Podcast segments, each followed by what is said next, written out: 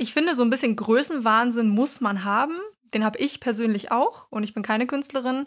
Ich finde, wenn Künstler nicht eine Vision haben und das große Ganze sehen, dann fehlt auch irgendwie ein bisschen was. Ähm, aber sie dürfen sich und auch die aktuelle Situation eben nicht überschätzen. Zu wenig Bildung in der Musikbranche. Die haben zu wenig Überblick, was überhaupt wichtig ist, welche Akteure und Akteurinnen relevant sind und auch oft, dass nicht ein externes Management oder ein Vertrieb oder ein Label, dass die die Karriere schustern. Jeden Tag, in dem du dein Geld nicht investierst, verlierst du Geld. Viele haben sehr negativ geprägtes Mindset zu Geld. So Geld macht aus den Menschen das Schlimmste. Äh, Geld ist nicht gut, Geld ist dreckig und so, dass man das erstmal ähm, kurz mal aufbricht und sagt, Geld ist erstmal was total Objektives. Das, was die Menschen damit machen, das gibt ihm erst einen Wert. Thema Takt. Der Hip-Hop-Business-Podcast mit Tobias Wilinski. Julia Gröschel hat mehrere Jobs, mehrere Standbeine. Sie ist Event- und Künstlermanagerin und hat vor kurzem 6-5 Management gegründet. Julia übernimmt das Management von derzeit acht Künstlern. Talky Talk, DOS 9, T9, Ades, Escape, Enoch, Ipalva und Psassa. Sie macht außerdem Pressearbeit und für aufstrebende KünstlerInnen bietet sie Beratungssessions an. Diese Folge unterscheidet sich von anderen Thematakt-Folgen, weil wir uns so sehr auf die Gegenwart konzentrieren, dass wir gar nicht groß über Julias Weg in die Musikindustrie reden. 2015 ist sie bei Weiß Media gestartet und hat dort mit Unterbrechungen bis Januar 2022 gearbeitet. In der Zeit hat sie sehr viele Aufgaben übernommen, unter anderem Events geplant und konzeptioniert, wie zum Beispiel die Weiß House Party Reihe. Als freie Projektmanagerin ist sie nebenher schon im Jahr 2016 gestartet. Die Folge ist außerdem eine besondere Folge, weil es mehr denn je um Geld geht. Wir klären Fragen wie, wie sehen Künstlerverträge aus? Wie landet das Geld bei Julia als Managerin? Welche Fehler hat sie gemacht und solltet ihr vermeiden? Aber es geht auch darum, wie Julia und ich Geld investieren und warum es wichtig ist, so früh wie möglich Geld zur Seite zu legen. Ich finde das Thema sehr spannend und hoffe, dass ihr den Podcast auch bis zum Ende hört und euch nicht abschrecken lasst. Ihr könnt Thematakt unterstützen per paypal.me slash thematakt. Außerdem packe ich euch Freunde werben Links in die Beschreibung, falls ihr nach der Folge selbst investieren wollt. Ich nutze dafür Depots bei der ING und bei Trade Republic. Schaut euch vorm Investieren aber am besten noch zwei, drei YouTube-Videos von Finanzfluss oder Finanztipp an, um etwas tiefer einzutauchen. Julias Buchtipps verlinke ich euch auch in der Beschreibung. Falls was unklar ist, schreibt uns bei Insta. Jetzt aber viel Spaß beim Thematakt Finance Special. Herzlich willkommen, Künstler und Eventmanagerin und Pressearbeiterin Julia Gröschel. Hallo Tobi, na? Na du? Meine Eingangsfrage, wie heißt die Crew von Dazo? Äh, Nein, das, so. das, war natürlich ein oh. Spaß. Eine Referenz auf ein Interview, was ich, äh, was ich gesehen habe, wo du da so interviewst im Culture Clash, ist noch online. Dafür habe ich viel Hate bekommen, weil die den Witz einfach nicht verstanden haben. Echt? Mhm. Welcher Witz? Dass ich es mit Absicht falsch ausgesprochen habe, weil ich so aufgeregt war und ich es mit Dazo auch gesagt habe, ich mache diesen Witz. Ah, okay. Ja, gut, dass wir das jetzt mal geklärt haben. Aber richtige Einstiegsfrage. Die ist auch noch ein bisschen schwieriger eigentlich. Aber einfach, was dir als erstes in den Kopf kommt. Gar nicht unbedingt was so mhm. für immer das Meilensteinmäßige, sondern ein Album, was dir als erstes einfällt, was auf jeden Fall dein Leben verändert hat oder dich sehr zum Nachdenken gebracht hat. Ähm, Modus Minus von Talky Talk und Eloquent. Warum gerade das? Ähm, weil es in einer Zeit kam, wo ich mich viel mit mir selber auseinandergesetzt habe und die Themen, die dort einfach behandelt wurden, ähm, damit konnte ich mich zum Teil identifizieren. Es geht viel um Eloquenz Geschichte natürlich. Ähm, auf jeden Fall kann ich mit manchen Themen auf dem Album gut relaten und es hat mich einfach in einer sehr nachdenklichen Zeit erwischt und bin voll drauf kleben geblieben auf diesem Album und habe es wirklich im Loop gehört und es kam vor zwei, drei Jahren, glaube ich, raus. Da warst du auch noch bei Weiß Media, darüber sprechen wir dann später mhm. nochmal. Dein Post war aber äh, vor zwei Wochen sogar erst. Tschüssi, Weiß Media Deutschland. Nach knapp sechs Jahren starte ich offiziell meine Selbstständigkeit in der Musikbranche als Managerin, Eventmanagerin und Pressemensch. Call me Boss Bitch. Ganz genau. Wieso dieser Schritt? Der Schritt war schon lange überfällig. Ich habe schon seit einigen Jahren, seit zwei, drei Jahren mit dem Gedanken gespielt und dann kam natürlich Corona und da war ich natürlich nicht in der wirtschaftlichen Position, mich irgendwie selbstständig zu machen, weil alle natürlich auch dachten, die Welt geht unter, die Kultur war komplett am Arsch durch Corona und das war für mich noch nicht der richtige Moment und habe dann die Zeit genutzt, jetzt die knappen zwei Jahre, anderthalb, um meine Agentur aufzubauen, um noch mehr Kontakte zu knüpfen und um auch einfach ein bisschen selbstbewusster zu werden, um diesen Schritt zu gehen. Und bei Weiß hatte ich eine super Zeit, ich habe super viel gelernt. Ähm, die Firma und ich haben uns gegenseitig wirklich viel gegeben, wenn ich das mal so sagen darf. Aber jetzt war es einfach auch Zeit zu gehen nach so einer langen Zeit. Ich war nicht sechs Jahre am Stück da, ich war zwischendurch mal ein Jahr weg äh, in einer anderen Firma. Ähm, aber ja, manchmal ist es Zeit zu gehen und weiterzumachen und äh, wir mögen uns immer noch, die Firma und ich, und bleiben auch auf jeden Fall in Kontakt. Corona ist jetzt aber ja auch noch nicht vorbei. Was mhm. hat dich dann trotzdem den Schritt machen lassen? Dass ich nicht ewig warten kann. Ich bin jetzt 31 und es war, als Corona angefangen hat, war ich 29 und es war so, okay, ich kann nicht, bis ich 34 bin oder was auch immer und Corona hoffentlich endlich mal komplett vorbei ist. Ich kann nicht noch länger warten, so das ist nicht mit meiner Persönlichkeit vereinbar, weil ich mache immer das, worauf ich Lust habe und das konnte ich in den letzten zwei Jahren nicht wirklich, weil Events nicht wirklich möglich waren. Natürlich, ne? Die ganze Geschichte brauche ich jetzt nicht wiederholen. Hm. Und jetzt war es an der Zeit, dass ich dachte, okay, ich finde einen anderen Weg, ich mache es anders möglich. Und was ist der andere Weg? Also, was war vor zwei Jahren deine Überlegung und was hast du dann äh, in dem Zeitraum verändert? Die Überlegung vor zwei Jahren war definitiv den Fokus aufs Live-Geschäft zu richten, hm. sowohl für meine Künstler, sind nur Jungs, ähm, aber auch für Marken-Events, dass ich eben ganz viel Kontakt mit Marken hatte und auch für Weiß Media eben mit den Events gemacht habe und das meine Haupteinnahmequelle gewesen wäre. Da das komplett weggefallen ist, musste ich auch erstmal umdenken und natürlich auch psychisch damit erstmal klarkommen, dass der Plan nicht aufgeht, wie man sich den in seinem Kopf gesponnen hat. Und jetzt ist der Fokus eben anderer, doch mehr auf äh, Management zu gehen, mehr auf Pressearbeit zu gehen und Events, so Klopf auf Holz, wenn es denn wieder losgeht, dann natürlich da auch wieder einen Fuß in die Tür zu machen. Du sagst psychisch mitgenommen, also das hatte ich dann wirklich erstmal komplett aus der Bahn geworfen. Ja.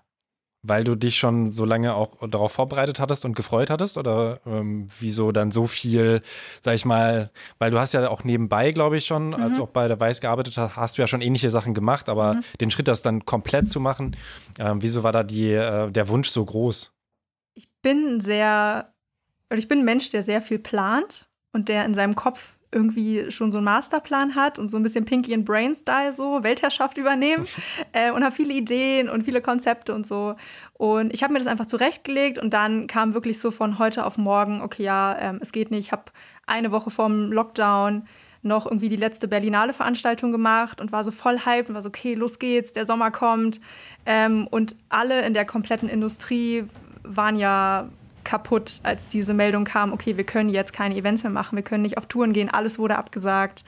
Und damit auch erstmal klarzukommen, wenn es deine persönliche Identität ist und auch dein Traum ist, Veranstaltungen zu machen, Menschen zusammenzubringen, Momente zu kreieren, für die Kultur, aber auch für Künstler und Künstlerinnen, denen weiterzuhelfen, ähm, mit Marken coole Events zu kreieren. Wenn so das, woraus du deine Energie nimmst und was dir Energie gibt, wenn das plötzlich auf unbestimmte Zeit wegfällt und dann noch so eine Angst dazu kommt vor einem Virus, den niemand kennt, ähm, ganz viele Leute wurden krank, auch im Umfeld, ähm, und es wurde eben so viel abgesagt, wie man oder wie ich das auf jeden Fall noch nie erlebt habe, oder wir alle ja nicht. Ähm, das hat auf jeden Fall Ängste ausgelöst, ganz doll. Und natürlich waren fast alle in meinem Umfeld, die auch in der Kulturbranche arbeiten, betroffen. Mhm. Und ähm, welche, welche Schritte musstest du gehen, um das wirklich so zu gründen? Also das äh, es klingt immer so nach so einem krassen Wort, ne? Irgendwas zu gründen, aber muss es ja gar nicht unbedingt sein. Also ich kann mich auch als Gründer von Thema Takt bezeichnen. Ich habe da aber ehrlich gesagt, ja, danke. Aber vielleicht nochmal auch deine Schritte. Wie ähm, waren denn da so die, die offiziellen Schritte? Was ähm, hast du vielleicht auch für Probleme gehabt oder ähm, hast du es irgendwie auch überschätzt erstmal? Und äh, was sollte ich beachten, wenn ich denn auch in die Richtung gehen möchte? First of all, mental drauf einstellen, was das bedeutet. Ich weiß, du hast nach offiziellen Schritten gefragt, aber das ist so wirklich der Schritt eins, mhm. mental darauf vorzubereiten, ich mache jetzt mein eigenes Ding und ich setze da auch den Fokus drauf. Und ich hatte ja noch zwei, drei Jahre nach der Gründung in Anführungsstrichen noch meinen Job ähm, und habe aber trotzdem den Fokus darauf gelegt, natürlich in Absprache mit meinem Arbeitgeber, dass ich mich darauf fokussiere, da mir etwas aufzubauen und on the long run, dass es darin mündet, dass ich nur noch das mache. Ähm, und der offizielle Schritt war, zum Finanzamt zu gehen, sich eine Steuernummer zu holen, den Namen anzumelden und somit ein Kleingewerbe zu gründen. Das war's. Das war's. Rechnung schreiben. Und dann hast du es aber äh, erst deutlich später eigentlich kommuniziert, ne? weil 6.5 Management hast du eigentlich schon auch vor Jahren schon angegeben, oder? Ja. Und ähm, jetzt ist es dann aber offiziell, offiziell, dass es das gibt und vorher ist es auch noch nicht so an die große Glocke gehängt, oder? Genau, ich habe es nicht ganz an die große Glocke gehangen, weil ich nicht wusste, geht mein Plan überhaupt auf. Und ich mag es nicht, mit großen Erwartungen rauszugehen, die ich dann nicht erfüllen kann, weil das finde ich das Schlimmste, was du machen kannst. So, du machst die Leute wild und die Leute freuen sich auf irgendwas und die sind äh, aufgeregt und excited und haben dann so eine Erwartungshaltung an mich und ich kann es dann gar nicht liefern. Und deswegen war ich erst so für mich im Hintergrund, habe für mich viel gedacht, mit Menschen gesprochen, auch in der Industrie was haltet ihr davon? Denkt ihr, das hat irgendwie Hand und Fuß? Ähm, und mich rechts und links auch mit meinen Freunden und Freundinnen irgendwie ausgetauscht, die auch mit der Industrie gar nichts zu tun haben.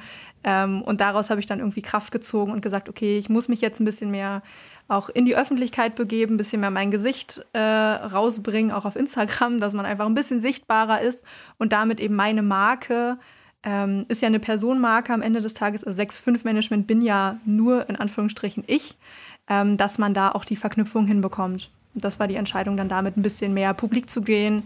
Ähm, meine Playlist, die ich habe, Julias Release Radar, ähm, da ist dann auch mein Logo jetzt drauf. Das war auch anfangs nicht. Und genau, das sind einfach so die kleinen Schritte, die man so macht. Und warum hast du da mit Leuten gesprochen, die nicht in der Industrie sind? Ähm, um nochmal einen externen Blick zu bekommen.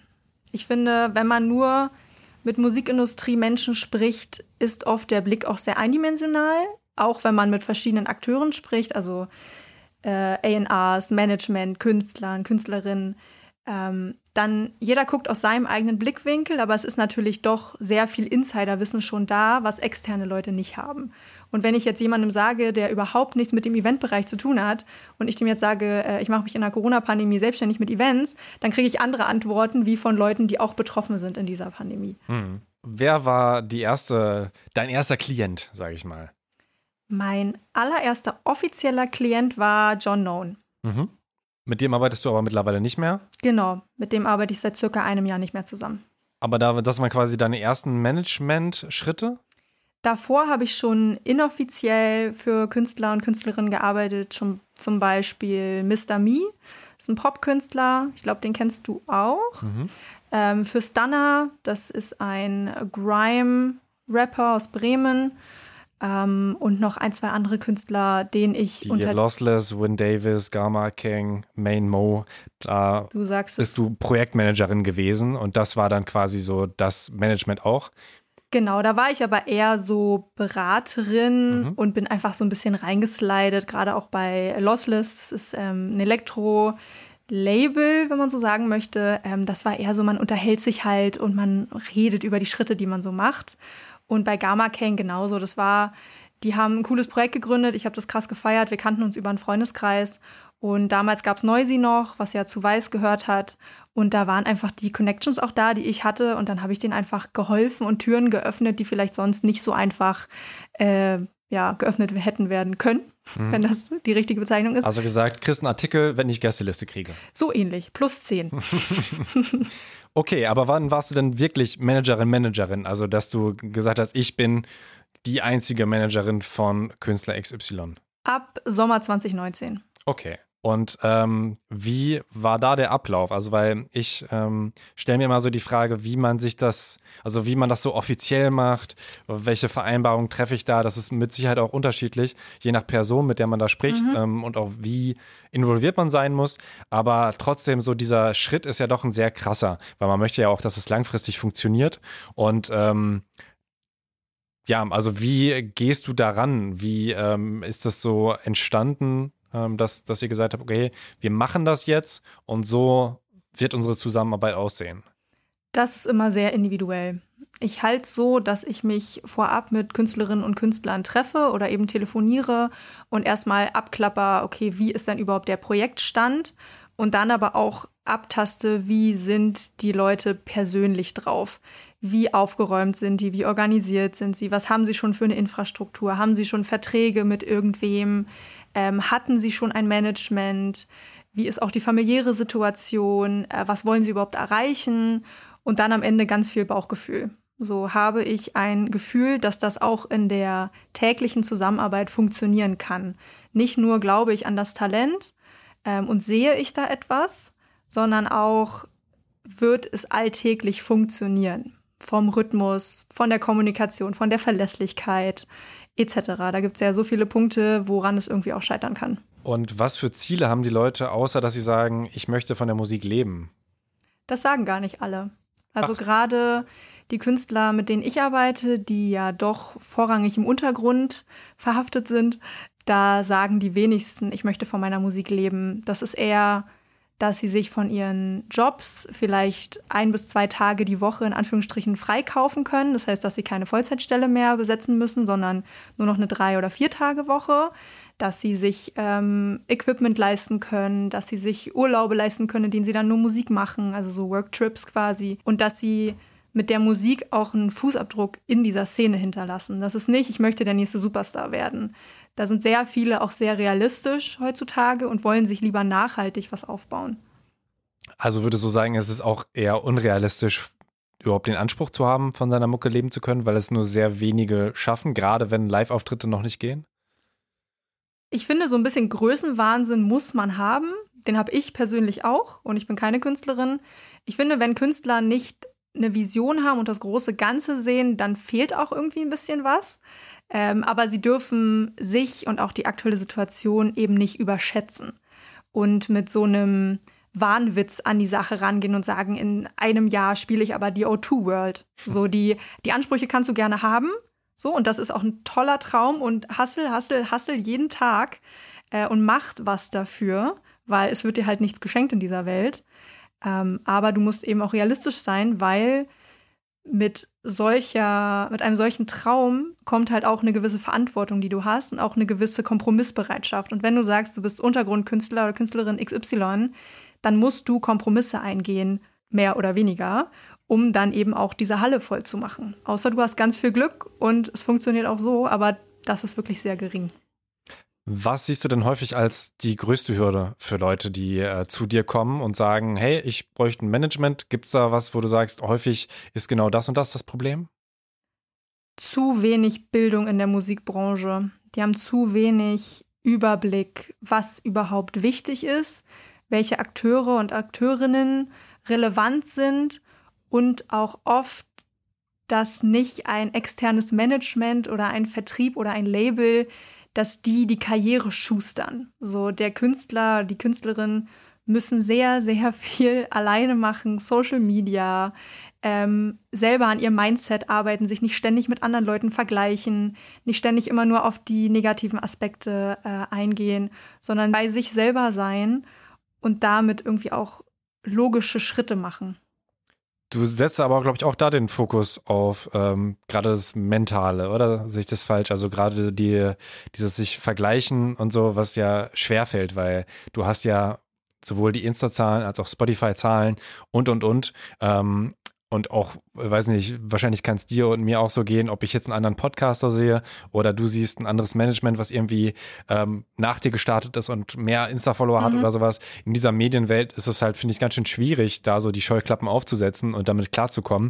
Ähm, wie kriegst du denn KünstlerInnen zu diesem Status? Manchmal gar nicht. Mhm ich predige und ich versuche immer wieder darauf zurückzukommen. Es geht jetzt auch nicht nur um ähm, mentale Sachen, die wir da besprechen, ne? aber es ist natürlich schwierig, wenn es ist wieder Release Friday und es kommen 20 Songs raus im Untergrund, sag ich mal, also wirklich nur diese kleine Szene. Ähm, und ein Song davon wird gepickt und in irgendeine Spotify, Deutschrap brandneu, wie auch immer, Deutschrap Untergrund Playlist gepackt. Und dann rufen mich die Künstler an und sagen, äh, warum wurde denn unser Song nicht gepickt? Und dann werden halt Schuldige gesucht. So, der Vertrieb mhm. hat nicht, der Vertrieb hat nicht delivered, ähm, ich habe nicht delivered, vielleicht liegt, war, war doch der Song falsch, war das Intro zu lang. Und dann wird sich so im Kreis gedreht. Und dann muss ich oft auch ein bisschen Anführungsstrichen Therapiearbeit leisten, um die wieder aus ihrem Loch hochzuholen und zu sagen, die Playlist ist nicht relevant, was sagen denn deine Fans, was ist denn da das Feedback, teilen es deine Leute, ähm, teilst du es genug, hast du es überhaupt sichtbarer gemacht, weil die Playlist am Ende des Tages bedeutet für die Künstlerentwicklung im Untergrund nicht besonders viel. Okay, selbst, äh, selbst Deutschrap-Untergrund, das ist ja schon eine größere Spotify-Playlist. Ja, nur wenn man sich die Leute anguckt, die in den Playlisten drin sind, zum einen wiederholen sie sich und es sind auch Künstler, die auch in anderen Playlisten stattfinden. Also Modus Mio-Künstler, Künstlerinnen, die wären mittlerweile zum Teil ja auch in der Deutschrap ähm, brandneu oder Untergrund gelistet. Ähm, deswegen ist es einfach schwer zu sagen, was, was soll denn diese Playlist überhaupt? Wer kuratiert die? Warum kuratiert man sie? Und ähm, bringt es überhaupt was für den Künstler und für die Künstlerin langfristig in dieser Playlist stattgefunden zu haben? Und das ist einfach nur die Frage, die ich aufmache wo ich dann darauf komme, dass ich glaube, dass da nicht der Fokus drauf liegen sollte. Es ist wichtig und man darf es absolut nicht ignorieren, was da passiert. Ähm, nur man kann nicht den Erfolg eines Songs oder den Erfolg eines Albums daran messen, in welcher Playlist sind wir irgendwie gelistet. Du machst ja auch Strategieberatung. Mhm. Ähm, vielleicht auch da ein Beispiel, ob jetzt mit oder ohne Namen, ähm, was besonders gut funktioniert hat, wo du irgendwie einen Plan gefasst hast, äh, Plan gefasst hast, wir wollen jetzt das und das machen, so und so veröffentlichen, vielleicht die und die Kampagne, wenn man so bezeichnen möchte, so und so wollen wir dann auch auf Insta oder TikTok oder was weiß ich, äh, wo posten und da hat es irgendwie funktioniert.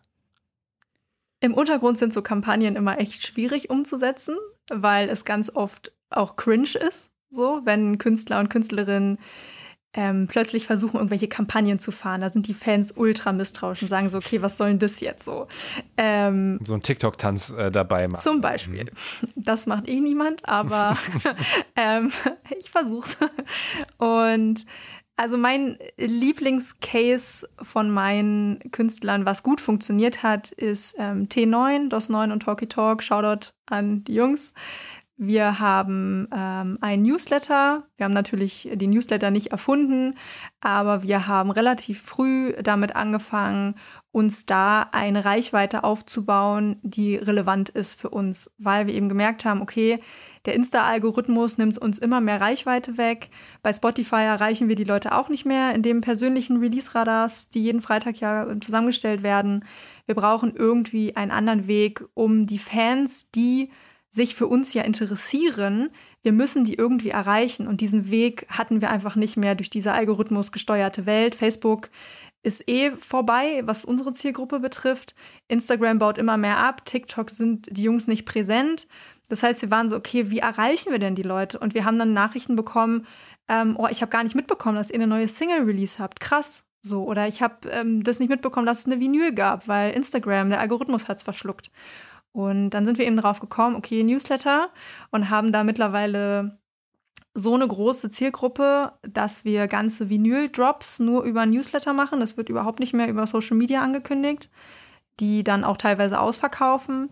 Und was wir letztes Jahr gemacht haben, beziehungsweise die Jahre davor, wo ich noch nicht mit im Team war, haben die Jungs das auch schon gemacht, dass wir Secret Sessions, sprich geheime Privatkonzerte in Anführungsstrichen, auch nur über die Newsletter ähm, anbieten für die Ach, Fans. Die können sich bewerben.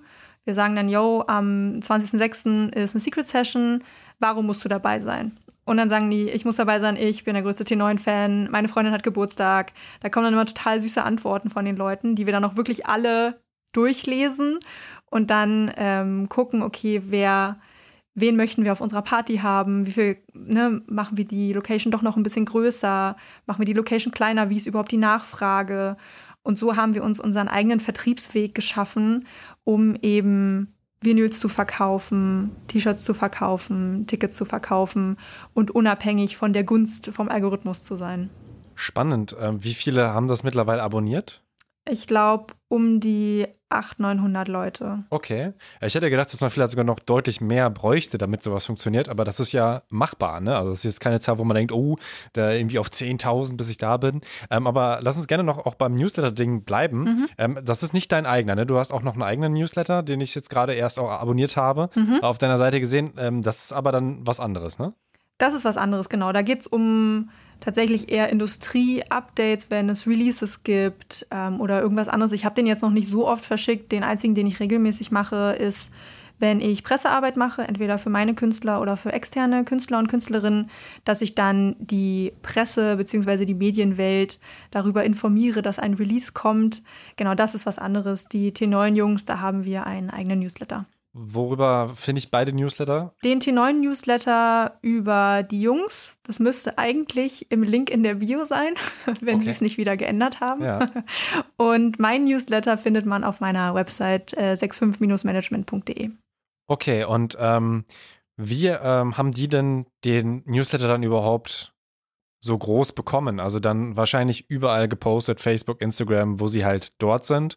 Ähm, und dann äh, war es aber vermutlich auch noch wichtig, dass so Mund zu Mund-Propaganda oder äh, leite diese E-Mail weiter damit. Ähm, habt ihr das mhm. auch irgendwie so ganz gezielt da reingeschrieben, dass ihr da mehr Leute gewinnt? Oder wie ähm, ist das passiert, sage ich mal? Es war, wir haben uns wir haben uns ein bisschen die Werbewelt zur, als Vorbild genommen, weil künstliche Verknappung und den Gedanken, dass etwas exklusiv ist, so das funktioniert halt immer. So und wir haben halt dann bei Social Media gepostet, ähm, kommt in den Newsletter oder ihr bekommt nicht mit, dass es eine neue Vinyl gibt oder die neue Vinyl wird ausschließlich über den Newsletter ähm, vertickt. Und dann gab es am Anfang gab's noch eine E-Mail, wo die Leute sich quasi anmelden mussten, mussten die eine ähm, E-Mail schreiben, so, yo, bitte schreib mich auf deinen Newsletter. Und das haben wir dann händisch noch gemacht. Krass, okay. Ähm, das war auch sehr viel Arbeit. ähm, aber mittlerweile ist es eben ein automatisierter Vorgang, dass Leute sich einfach eintragen mit ihrer E-Mail-Adresse und dann kommen sie automatisch auf diesen Newsletter. Und so haben wir es quasi geschafft, dass wir erstmal Anreize geschafft haben und gesagt, okay, wir werden in drei Monaten eine Secret Session spielen letzten Sommer ähm, wenn du bis zum 31.05., sage ich jetzt mal beispielhaft, ähm, nicht auf dem Newsletter bist, wirst du diese Chance verpassen, da teilzunehmen. Und das sind natürlich immer Anreize für Leute, sich irgendwo einzutragen, hm. wenn sie auch wissen, wir spammen sie nicht zu. Und das sind ja Fans, die uns wirklich supporten möchten ähm, und die interessiert daran sind, was wir machen, was wir als nächstes machen. Alle Vinyls sind immer limitiert. Das heißt, wenn die ausverkauft sind, sind die ausverkauft. Ähm, oft gibt es die gar, gar nicht im Handel, die gibt es dann nicht bei HV und bei Vinyl Digital, die gibt es dann nur bei uns im Direktvertrieb. Und das sind halt so kleine, feine Mechanismen, die wir dann genutzt haben, um die Leute ähm, auf unseren Newsletter zu bekommen und halt toll zu interagieren. Wir kriegen auch super Feedback von den Fans über E-Mail. Mhm. Sie sagen, boah, mega und das, äh, der Newsletter hat mir gerade den Tag gerettet und so. Wir schreiben den auch gar nicht regelmäßig. Es ist wenn auch immer etwas zu erzählen gibt, schreiben wir die Newsletter. Mhm. Ja, ich bin auch großer Newsletter-Fan. Also ähnlich wie bei Podcast. Äh, ich bin halt zu faul, so ein bisschen. Also ähm, ich öffne halt sowieso natürlich immer mein Mail-Postfach und äh, öffne auch immer, ob jetzt Spotify oder meine Overcast Podcast-App und gucke dann halt, was da so drin ist. Und genauso ist es ja auch mit den Newslettern. Also das kommt ja dann einfach zu mir, mhm. nachdem ich mich dafür entschieden habe. Generell interessiert mich das äh, und ich ähm, abonniere das und ähm, bin wahrscheinlich sogar äh, an manchen Tagen mehr in meinem E-Mail-Postfach unterwegs als auf Instagram oder sowas, weil ähm, ja, die Inhalte ja auch häufig anders sind. Ne? Also ich finde es äh, finde es sehr cool und habe ja auch einen eigenen Podcast, äh, eigenen Podcast sowieso. Ihr hört ja gerade einen eigenen Newsletter, den ich aber ähm, ja nicht so also ich habe schon lange nicht mehr verschickt, äh, aber es hat auch besser funktioniert, als ich gedacht hätte. Mhm. Ähm, aber es war immer so Arbeit, wo ich gedacht habe, ah, jetzt das zu schreiben, also ich schreibe halt weniger gerne, als dass ich rede. Deswegen. Bei mir äh, ist es genau andersrum. Echt? ja. Aber du sprichst sehr gut. Also es ist sehr ja. schön, dir dazu zu hören, muss ich an der Stelle auch mal sagen. Ähm, ist es dein einziges, äh, erstes Interview eigentlich, was du gibst? Ich habe keins gefunden. Ja, glaube schon. Okay. Na, lass uns gerne bei der Managementarbeit nochmal so ein bisschen zurückgehen. Mhm. Ähm, also auch gerade so dieser Schritt, der mich ja interessiert, ähm, was das Finanzielle angeht, vertragliche. Wie ähm, läuft denn das dann ab? Wenn ich sage, ich werde jetzt deine Managerin und ähm, bitte gib mir Zugriff auf alle deine Konten und auf all, alles, was es da so gibt. Genau, weil, Halsabschneider. Weil ich doch sehen möchte, nee, aber du bist ja, du musst ja Geld daran verdienen. Also ich bin zum Beispiel kein Manager, obwohl ich vielleicht darauf Bock hätte, weil ich einfach denke, es ist mir zu unangenehm. Allein dieser Schritt, dass mhm. ich, ähm, wenn ich da, keine Ahnung, 15 oder 20 Prozent von den Einnahmen, äh, von den künstlerischen Einnahmen bekomme, muss ich auch wissen, wie viele Einnahmen sind denn da entstanden? Und irgendwie finde ich, ist das, ist das für mich schon alleine eine Hürde. Und ich kann mir vorstellen, dass es bei anderen auch so ist, dass sie sagen, hey, das ist ja vielleicht mein Kindheitsfreund oder so. Und irgendwie finde ich das unangenehm. Und deswegen wird das nie so eine ernste Sache. Und daran scheitert es dann aber auch vielleicht. Mhm. Es kommt immer ein bisschen drauf an, wie der Künstler oder die Künstlerin drauf sind und wie organisiert die sind. Es gibt verschiedenste Modelle. Entweder man macht Verträge, wie du schon gesagt hast, oder man macht nur einen Handschlagdeal. Auch das gibt es zuhauf. Ähm, und wenn es dann um die Verrechnung geht, muss man halt einfach transparent sein. Vorher festlegen, wenn es eben keinen Vertrag gibt, dann schreibt zumindest eine E-Mail oder ein Angebot oder irgendetwas, wo draufsteht, du bekommst 10, 15, 20 Prozent oder auch eine Pauschalsumme für irgendetwas von diesem Projekt und was beinhaltet das? Bist du auch beim Booking äh, beteiligt? Bist du nur bei bestimmten Verkäufen beteiligt? Bist du bei Vertriebseinnahmen beteiligt, äh, beteiligt bei Vorschüssen? Es gibt ja wirklich, es ist individuell, das ist nicht immer 20 Prozent von allem. Man könnte auch ähm, individuelle Deals machen, wie ich es auch mit meinen Künstlern habe, dass wenn sie alleine Sachen machen, da bin ich halt auch ultra fair und ultra transparent, wenn Tapes zum Beispiel verkauft werden, also Kassetten, was ja gerade auch im Untergrund total angesagt ist. Und ich habe mit diesen Kassetten am Ende des Tages nichts zu tun gehabt. Also der Künstler hat alles selber gemacht. Er hat das Artwork darum sich selber gekümmert, sich um die Bestellung selber gekümmert, weil er einfach den kürzeren Draht dazu hatte. Oder ich auch gesagt habe, ich habe da gerade keine Kapazitäten für, es tut mir leid, kannst du es vielleicht alleine machen? Ähm, dann bin ich daran auch nicht beteiligt weil ich möchte nicht an was beteiligt sein, womit ich nichts zu tun habe, wenn es dafür keinen Sinn gibt. Mhm. So. Ähm, und oft ist es so, wenn ich beteiligt bin, dann habe ich auch treuhändisch Zugriff auf dieses Geld. Entweder verwalte ich es direkt und zahle dann den Künstler aus. Also sprich, wir machen einen Vinyl-Drop, sag ich mal, und wir nehmen pauschal 5000 Euro ein. Dann geht das oftmals auch direkt auf mein Konto und ich ziehe mir meine Prozente ab. Rest geht dann an den Künstler, der dann das natürlich auch versteuern muss und so. Also es gibt verschiedene Wege und Mittel, wie man dann das aufsplittet. Und äh, wie ist es? Also ich habe so ein Buch, ähm, All You Need to Know About the Music Business. Habe ich auch gelesen. Das ist halt sehr amerikanisch, ne? Mhm. aber da geht es ja auch alleine um diese Steuerfrage.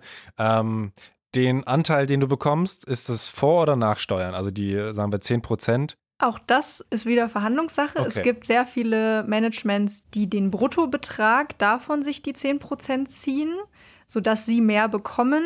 Das mache ich aber nicht. Also ich nehme meine Prozente vom Nettogewinn, weil der Künstler sonst mehr Aufwendungen hätte. Und ich muss meine Einnahmen natürlich versteuern. Mhm. Okay, ich dachte, vielleicht gibt es da ja so eine Regel. Die Regel ist entweder man nimmt es vom Brutto oder vom Netto, aber vom Netto ist es netter. okay, aber jetzt nicht so standardmäßig, macht man eigentlich so. Ähm, aber woher hast du das Wissen überhaupt? Ähm, learning by doing, ganz viele Fehler gemacht, auch einfach, daraus gelernt, mich mit Leuten unterhalten, Bücher gelesen, Podcasts gehört. Es gibt leider halt eben nicht so diesen einen Katalog, wo man alles lernt über das Musikbusiness. Also wer sind die Akteure, was ist die GEMA, was ist die GVL, äh, wie rechnet man das eigentlich ab, wie wird ein Vertrieb abgerechnet. Also vor allem diese Detailfragen, die du ja auch gerade stellst über das ganze Monetäre, das steht nirgendwo, zumindest habe ich es noch nirgendwo gefunden, wo es alles geballtes Wissen ist sozusagen. Und wenn man diese Musikmanagement-Bücher liest, wie du schon sagst, die sind ultra amerikanisch. Da ist zum einen das Musikrecht komplett anders, die Rechnungsstellung ist anders, das Steuerwesen ist anders. Das kann man nur bedingt auf den deutschen Markt ummünzen. Wenn man einen Anwalt fragt, wird es gleich sehr schnell sehr teuer. Und nicht alle aus der Industrie gehen auch so transparent mit monetären Themen um ich kann dann nicht sagen, dass es da eine Quelle gibt, woher ich ganz viel weiß. Ich habe eine sehr gute Freundin, die liebe Anke, die auch in der ähm, Industrie arbeitet. Die hat mir sehr, sehr viel geholfen, wenn es um Detailfragen ging. Ähm, sie macht aber kein Künstlermanagement zum Beispiel. Aber es war so, okay, sie kennt dann wieder Leute und hat die dann gefragt. Und es war so ein bisschen sich umhören und teach one. Nee, each one, teach one. So rum. Wie heißt Anke mit Nachnamen? Äh, Lenz, ehemals Schmiedeberg. Okay, damit alle Leute sich auch jetzt mit Fragen löchern können. Aber welche Fehler hast du gemacht zum Beispiel? Das ist natürlich auch immer spannend zu wenig auch den Fokus aufs Monetäre gesetzt. Ich war auch am Anfang so, ja, ja, das wird schon irgendwie. Man einigt sich da schon irgendwie. Und dann hat man vorher nicht drüber äh, gesprochen und am Ende fällt es dann einem halt auf die Füße, weil man hat vielleicht mal an irgendeinem Telefonat gesagt, ja, okay, dann machen wir 15 Prozent von allem, meinetwegen. Und der Künstler hat das aber anders in Erinnerung, dieses Gespräch. Und man hat nur ein Telefongespräch als Beweis, in Anführungsstrichen, dass man etwas besprochen hat. Und dann ist natürlich auch Aussage gegen Aussage und man möchte sich dann nicht um Geld streiten. Ähm, deswegen ist es immer besser, auch das musste ich schmerzhaft lernen, sowas vorab in zumindest einer E-Mail festzuhalten, dann sich ein schriftliches Okay zu holen, dass man es auch wirklich einfordert und sagt, gibst du mir bitte kurz frei, dass wir das vereinbart haben. Ich bekomme x Prozent für das. Und dann reicht es, wenn der Künstler oder die Künstlerin kurz okay schreibt das reicht ja schon, dass man zumindest auch eine Nachvollziehbarkeit hat, was hat man da besprochen, weil gerade wie ich, ich habe glaube ich acht oder neun Künstler im Roster. Ich merke mir jetzt auch nicht in jedem Detail, was ich mit jedem für Prozente mhm. vereinbare, mhm. weil es eben nicht immer 20 Prozent von allem ist. Es ist mal 10 Prozent davon, mal 20 Prozent davon. Und dann habe ich für mich auch eine Nachvollziehbarkeit in meiner Kommunikation, dass ich auch stringent bin. Auf jeden Fall.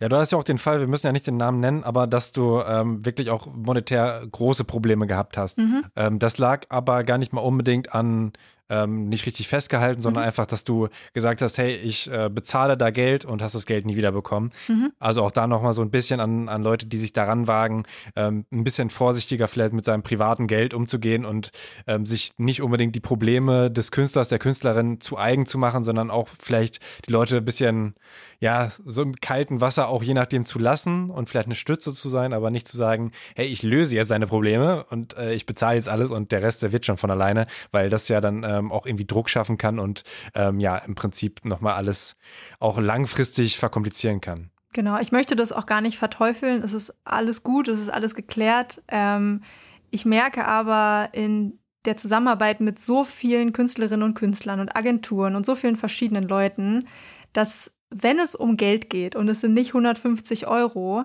dann wird die Kommunikation schon sehr schnell sehr unangenehm.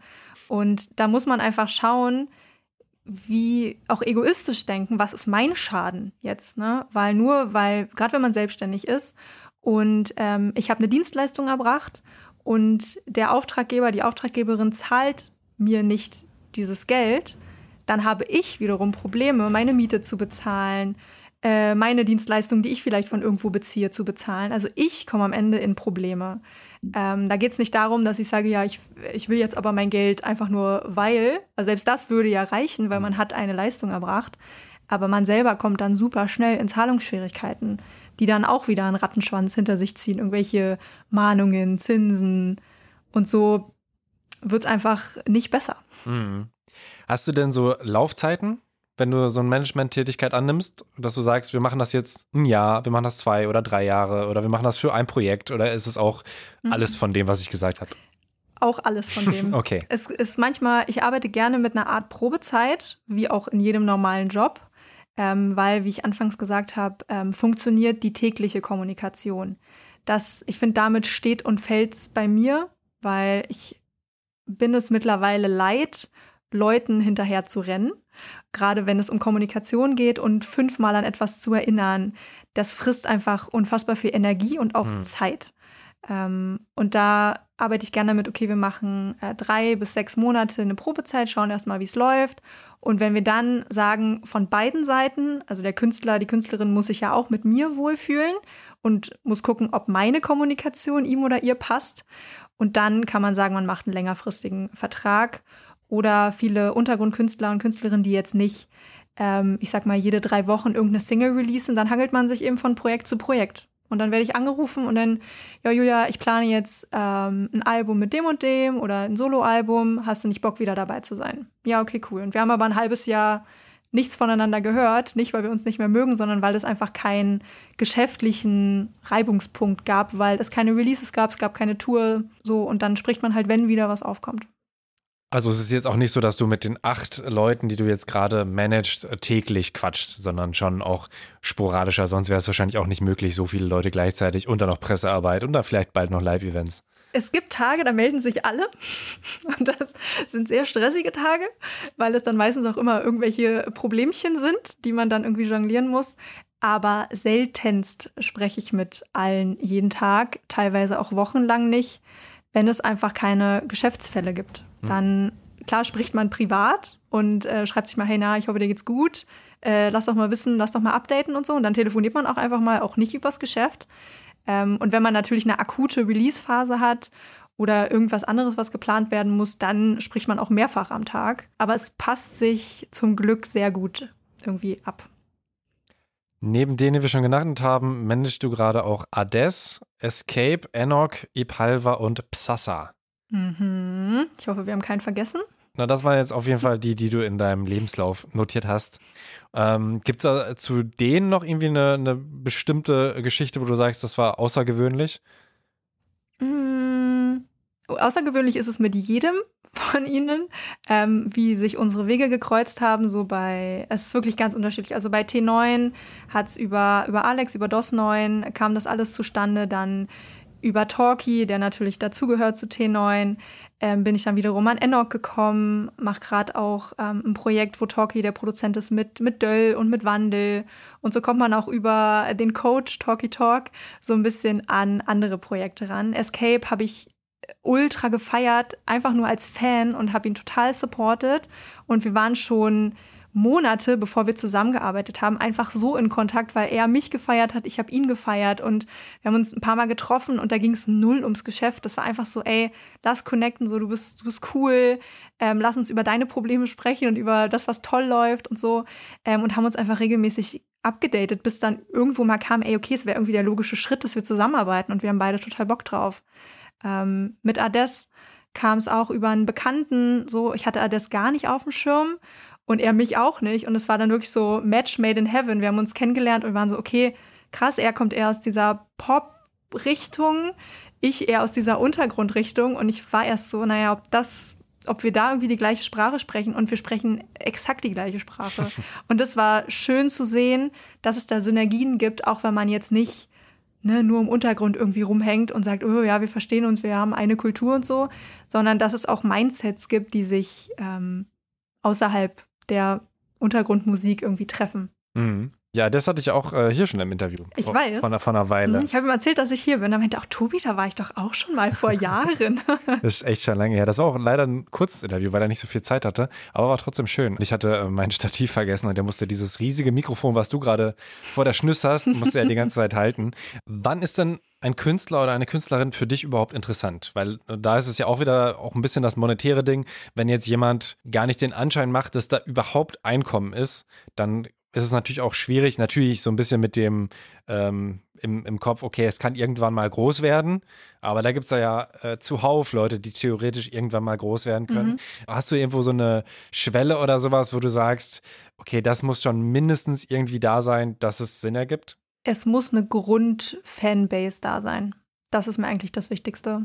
Ich muss Potenzial sehen, ich muss ein gutes Bauchgefühl haben, der Künstler muss ein gutes Bauchgefühl haben und es muss ein gewisses Grundrauschen da sein. Also jemanden komplett from scratch aufzubauen, das weiß ich nicht, ob ich das machen würde jetzt gerade. Also wie zum Beispiel ein Escape, der der ähm, letzte Künstler ist, den ich in Anführungsstrichen gesigned habe, also mit dem ich zusammenarbeite, der ist ja auch wirklich momentan nur im Untergrund ein Grundrauschen. Manche kennen ihn, manche haben den Namen noch nie gehört. Das ist aber was, wo wir ansetzen können, aus diesem, dieser Grundfanbase quasi angreifen können und sagen, okay, wir nutzen die jetzt und jetzt gehen wir in die anderen Bubbles rein und verbreiten das so gut es geht. Aber woran machst du das fest, das, das Fanrauschen? An den Releases, die es schon gab, an den verkauften Vinyls, die es schon gab, wird schon Merch verkauft wurden schon mal Konzerte gespielt. Also habe ich einen Künstler vor mir, oder Künstlerin. Ich spreche immer nur von Künstlern, weil das sind bei mir tatsächlich nur Männer. Ähm, Frauen bist du nicht interessiert. ähm, doch. Beruflich schon. Ähm, genau, und habe ich eben einen Künstler vor mir, der schon mal auf der Bühne gestanden hat. Ne? Kann man quasi sagen, man startet morgen eine Konzertreihe oder eine Tour oder so. Ähm, oder müsste ich auch dieses Live noch komplett aufbauen? Ne? Weiß ja nicht, wie man sich auf einer Bühne verhalten muss, wie man live rappt, wie man das alles umsetzt. Das sind alles so ein paar Kriterien, die ich auf jeden Fall mit einbeziehe. Und bei Escape ist alles da ein Grundrauschen. Der kann live, ähm, der weiß, wie man Social Media macht. So, ähm, der hat auch kein Problem damit, sich irgendwie in die Kamera zu halten, wenn es sein muss. Oh, jetzt ist der Wind ganz das, schön Das laut. Grundrauschen von Escape hat auch diesen Escape Room der Geist. Das ist der erreicht. Geist. äh, ich habe den Namen einmal zu oft gesagt. Ja. ähm, genau, das sind auf jeden Fall so die Kriterien, die äh, für mich mit reinspielen. Das heißt, ähm, so ganz, also du würdest jetzt keinen Direktmenschen ohne ein Release. Außer vielleicht äh, schickt dir äh, drei Singles zu und du findest alle unfassbar gut, aber ist schon eher unwahrscheinlich. Ist bis jetzt noch nicht passiert. Okay. Aber ist auch interessant, äh, bist du überhaupt auf der Suche jetzt gerade noch nach mehr Leuten oder sagst du, acht ist eigentlich eine gute Zahl? Höher will ich jetzt gerade gar nicht gehen. Alle guten Dinge sind acht. ähm, ich bin gerade noch mit einem Künstler äh, im Gespräch. Das ist aber noch nicht spruchreif. Okay, aber ich meine, eher für Leute, die das gerade hören und sagen, hey, die finde ich cool, ähm, schreibe ich der, ähm, sollen sie dir schreiben oder nicht? Sie können mir gerne schreiben. Ich bekomme relativ viele Anfragen. Hey, wollen wir nicht, magst du nicht mal reinhören? Wollen wir nicht mal über mein Projekt sprechen? Ich suche Management Support. Und dann spreche ich mit denen oder mache sogar eine Workshop-Session aus, wo wir dann wirklich eine Stunde, anderthalb nur über dieses Projekt sprechen.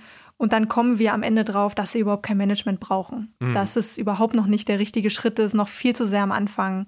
Und dass denen eine Beratung, so wie ich es dann mache. Und manchmal springe ich dann auch mehrfach ins Projekt rein und ne, schau einfach und schub sie in die richtige Richtung und ähm, connecte sie mit den richtigen Leuten, dass ich sage, ne, sprich doch mal mit HHV, sprich doch mal mit dem Label, sprich doch mal mit dem Vertrieb, da würdest du sicherlich ein gutes Zuhause finden. Ähm, das ist meistens auch schon ausreichend. Mhm. Und für die kleinen Vermittlungen verlangst du jetzt noch kein Geld, aber für die anderthalb Stunden Sessions dann schon, ne? Ja. Also da hast du jetzt ja auch gerade Patreon gelauncht, mhm. dass man mhm. dich entweder einfach so unterstützt oder eben für 250 Euro monatlich. Da habe ich dann aber auch, habe ich mich gefragt, äh, ist das so gedacht, dass ich das auch wirklich häufiger mache, also dann jeden Monat? Oder ist es eher so, äh, weil es eben ein monatliches Preismodell ist bei Patreon, dass du sagst, eigentlich kostet so eine Stunde 250 Euro, man macht es einmal und dann solltest du das auch eigentlich wieder kündigen? Genau, das ist so ein bisschen ähm, die Entscheidung, die jeder Künstler und jede Künstlerin oder auch ähm, Musikindustrie Interessierte für sich treffen muss. Ist es etwas, was ich monatlich brauche? Anders geht es bei Patreon einfach nicht. Ähm, oder kündige ich es nach einem Monat wieder? Das kann man ja sofort machen, ist ja ultra easy.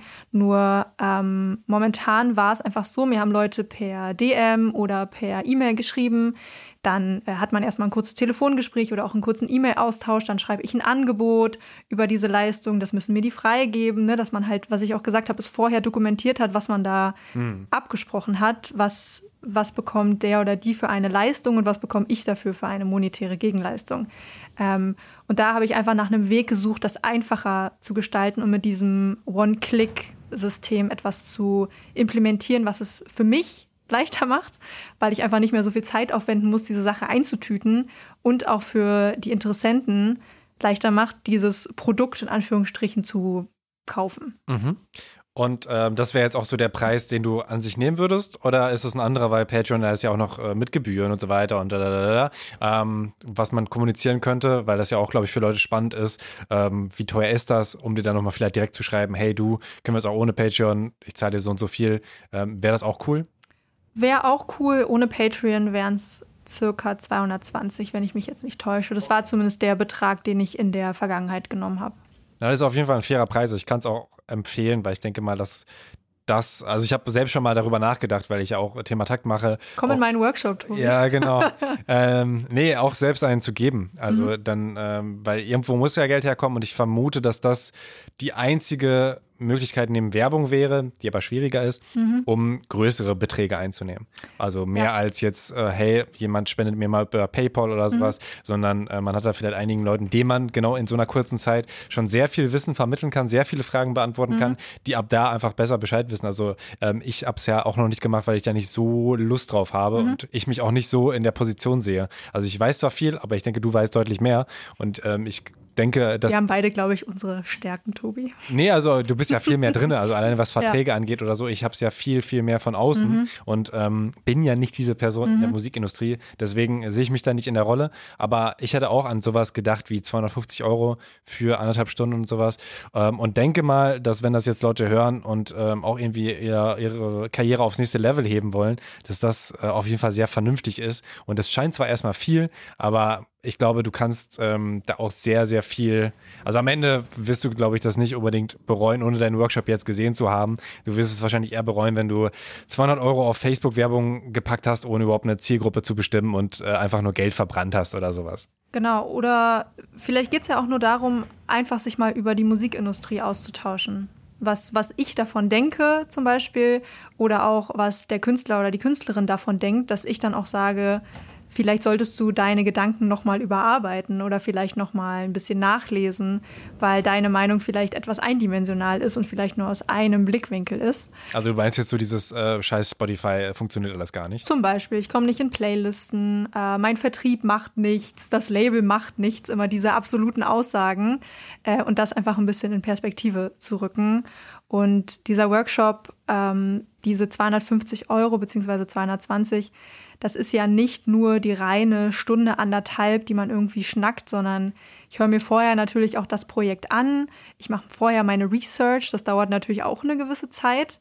Ähm, analysiere das, äh, schaue, wie ich die, die Potenziale sehe und dann natürlich auch eine mögliche Nacharbeit. Habe ich gesagt im Workshop oder im Gespräch, ich connecte dich mit Leuten, ne? Ähm, dann muss ich natürlich auch die Connecte herstellen, E-Mails schreiben, vielleicht mal irgendwo anrufen, ein gutes Wort einlegen oder auch nochmal nachfassen mit dem Künstler oder der Künstlerin und zu sagen, hey, ähm, ich habe jetzt das und das gemacht, ne? Einfach nochmal und dann auch abschließen das ordentlich, dass man nicht nur kurz mal reinspringt und mhm. sagt, ja, also ich würde mich bei dem mal melden und äh, guck doch mal TikTok, sondern dass man dann vielleicht auch einen sauberen Abschluss von diesem Ding findet. Und woran ich gerade noch arbeite, mit einem Geschäftsfreund zusammen, mit André, ist an einem Workshop. Nachnamen, André? Rühmke. Mhm.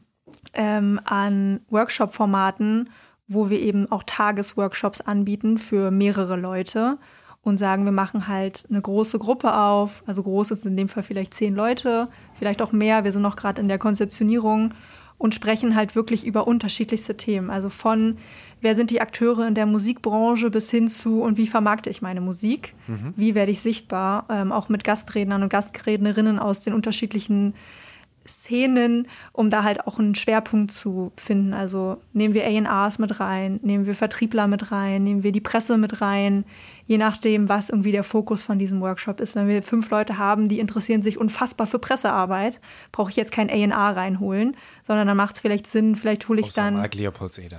Klar.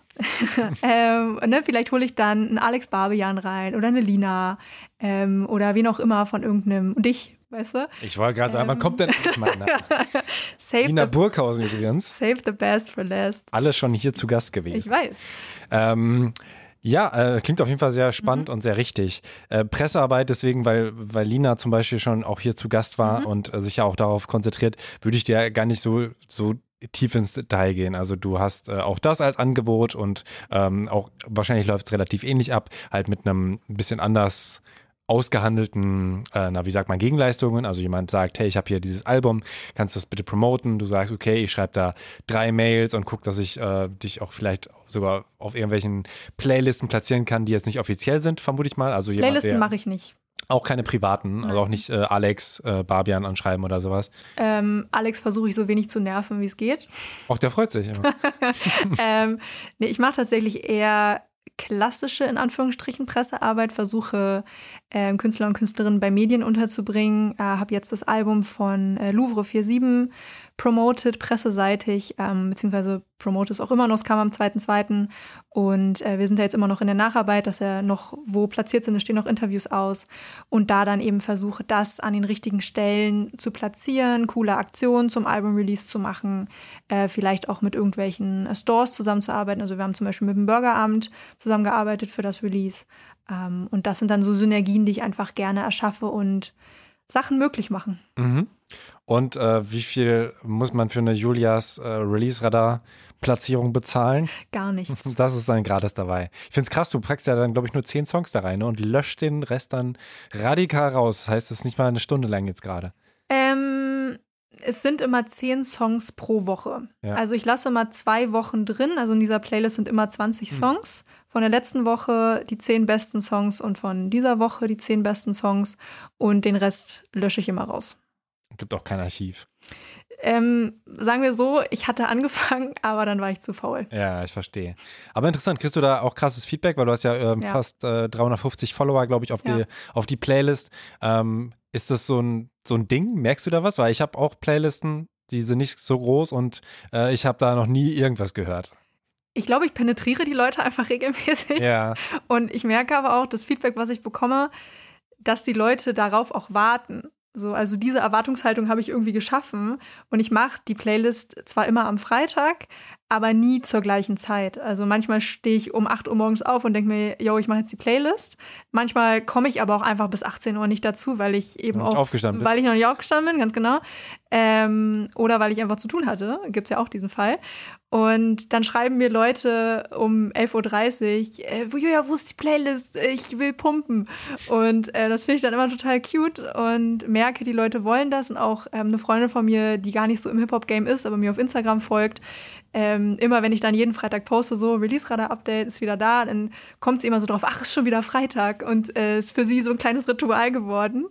Und da merke ich auf jeden Fall, da passiert was, mir schicken viele Leute ihre Musik. Ähm, ich pack's aber wirklich nur rein, wenn es mir gefällt. Da habe ich tatsächlich so ein bisschen die Hochherrschaft. Klar. Wenn ich da nicht das Potenzial sehe oder auch die Relevanz, dass es ist nun mal eine Untergrund-Playlist. Manchmal mache ich Ausnahmen, wenn Sachen jetzt nicht krass untergrundrappig sind, aber ich es einfach krank fühle, dann kommt es trotzdem rein, wie ein Irre zum Beispiel. Ähm, den würde ich jetzt nicht unbedingt da verorten, aber manche Tracks sind so krank, dass ich die da reinpacken musste. Ähm, aber da an sich kriege ich nur positives Feedback für die Playlist. Okay, ja, ist doch auf jeden Fall schön, dass du da auch aktiv bist. Mhm. Und ähm, ich würde jetzt aber nochmal auf äh, Geschichte Geld gehen. Du hast auch Fördergeld. Bitte? Natürlich. Ja, ähm, das ist, ja, es ist ja auch zustande gekommen aufgrund eines Insta-Posts, aber da ähm, gehe ich gleich nochmal drauf ein. Erstmal Fördergelder beantragen ist noch yes. ein Thema, was mich interessiert. Für Talky Talk hast du das gemacht. Und, Unter anderem, ja. Da habe ich mich gefragt, wie schwierig ist das? Nicht schwer. Nee? Wie läuft es denn so ungefähr ab? Meistens ist es, du ähm, hast ein Projekt, musst ein paar Formulare ausfüllen, musst sagen, wie viel Geld du dafür brauchst und schickst es ab und In hoffst, dass, hm. dass es so angenommen wird. Das ist so die, äh, die grobe Vorangehensweise. Ähm, es läuft in der Realität ein bisschen anders ab. Also es gibt diverse Fördertöpfe, aus denen man Geld beanspruchen kann. Man hat aber natürlich kein Recht darauf. Also man kann sich darauf bewerben und wenn man gepickt wird, äh, hat man Glück. Aber man sollte mit Fördergeldern, die man irgendwie beantragt, sollte man nie fest kalkulieren, weil man hat sie einfach noch nicht. Ähm, aber wir beantragen für diverse Projekte Fördergelder. Ich habe, glaube ich, insgesamt schon zehn Projekte bei der Initiative für Musik unterbekommen, dass die davon ähm, gefördert wurden. Krass. Und es ist bürokratischer Aufwand. Man darf keine Angst haben vor deutscher Bürokratie und vor Anträgen und vor Budgets und vor vielen Texten und auch vor Kommunikation mit der Initiative, wobei die alle ultra cool sind. Aber es ist natürlich trotzdem in der Beantragung und in der Abrechnung schon viel administrativer Aufwand. Das darf man nicht unterschätzen. Wie viele Tage ähm, kalkulierst du da ein, um so einen Antrag zu schreiben und so? Da geht das sogar innerhalb von wenigen Stunden schon. Kommt drauf an, was vorhanden ist. Also bei dem Antrag für die Initiative Musik ist vielleicht auch interessant für alle, die das hören. Ähm, man braucht ein konkretes Projekt, mit dem man sich bewirbt. Also sei es eine Tour, äh, Marketingmaßnahmen, Albumproduktion. Man kann auch alles zusammen in einen Topf werfen ähm, oder man nimmt eben nur die verschiedenen Punkte, die man halt gefördert braucht, sozusagen. Und dann muss man das in Worte fassen. Also man muss in so einem, glaube, acht Punkte oder so sind das. Ähm, so wie ist die Kurzzusammenfassung von meinem Projekt? Wie habe ich vor, das umzusetzen? Was sind meine Ziele? Und zwar messbare Ziele festlegen. Ähm, genau, wie will ich da hinkommen? Was sind vielleicht Hürden, die ich dafür nehmen muss? Etc.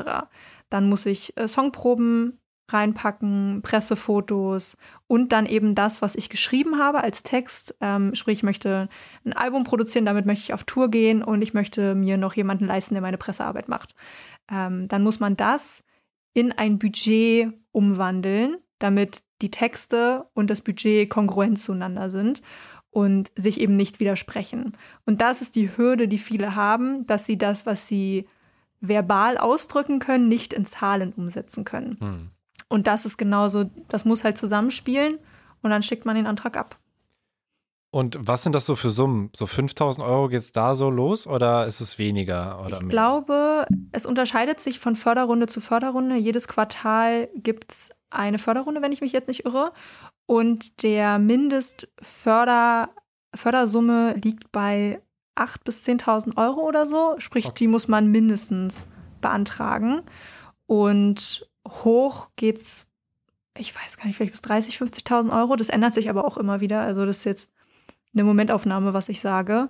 Es gibt auf jeden Fall Grenzen nach unten und nach oben. Okay. Und dieses Geld, äh, hast du dann darauf auch ein Anrecht als Managerin oder ist das eigentlich rein für den Künstler und eher so deine Dienstleistung? Man kann auch Projektmanagement über die Förderung abrechnen. Das Einzige, was man nicht abrechnen kann, sind zum Beispiel laufende Kosten, so wie Studiomiete und sowas. Ähm, und man kann meine Leistung, wenn ich jetzt eben auch die Kommunikation mit der Initiative Musik übernehme und die Antragstellung und die Abrechnung, das kann man nicht abrechnen. Okay. Das müsste man dann anders machen. Okay. Und Thema Geld, wir hatten es ja gerade schon, äh, Insta-Post, du hast einfach äh, geteilt, dass du ähm, dich mit Finanzen beschäftigt hast und auch selbst äh, investierst. Und das ist ein Thema, auch ungefähr zum gleichen Zeitpunkt habe ich mich damit auch beschäftigt. Also schon auch vor einem längeren Zeitpunkt, hatte auch schon vor vielen Jahren einen Fonds einfach. Mhm. Ähm, aber so wirklich mich um Aktien aktiv gekümmert oder eben auch ETFs, ähm, habe ich mich auch Ende 2020, so wie du auch. Mhm. Ähm, vielleicht erzählst du dann nochmal. Also es ging auch da gerade um ein bisschen Angst vor der Altersarmut mhm. ähm, und auch ähm, gerade als Frau ist man dem Thema vermutlich noch ein bisschen weiter weg als als Mann. Also da gibt es ja auch ähm, Madame Moneypenny oder mhm. sowas, so verschiedene Angebote, die sich dann schon speziell äh, auch an Frauen richten. Ähm, ich, vielleicht dann noch mal deinen Weg mhm. dazu und wie du da jetzt gerade aufgestellt bist. Ähm, also zum einen ist das oft ein Thema, worauf die Leute keinen Bock haben zu reden. Und ich habe mich da reingedickt und war dann auch wirklich in so einem krassen Rabbit Hole. So, ich habe dann wirklich alles konsumiert, was es dazu gab. Podcasts, mhm. weniger YouTube-Videos, weil ich da nicht so der Typ für bin.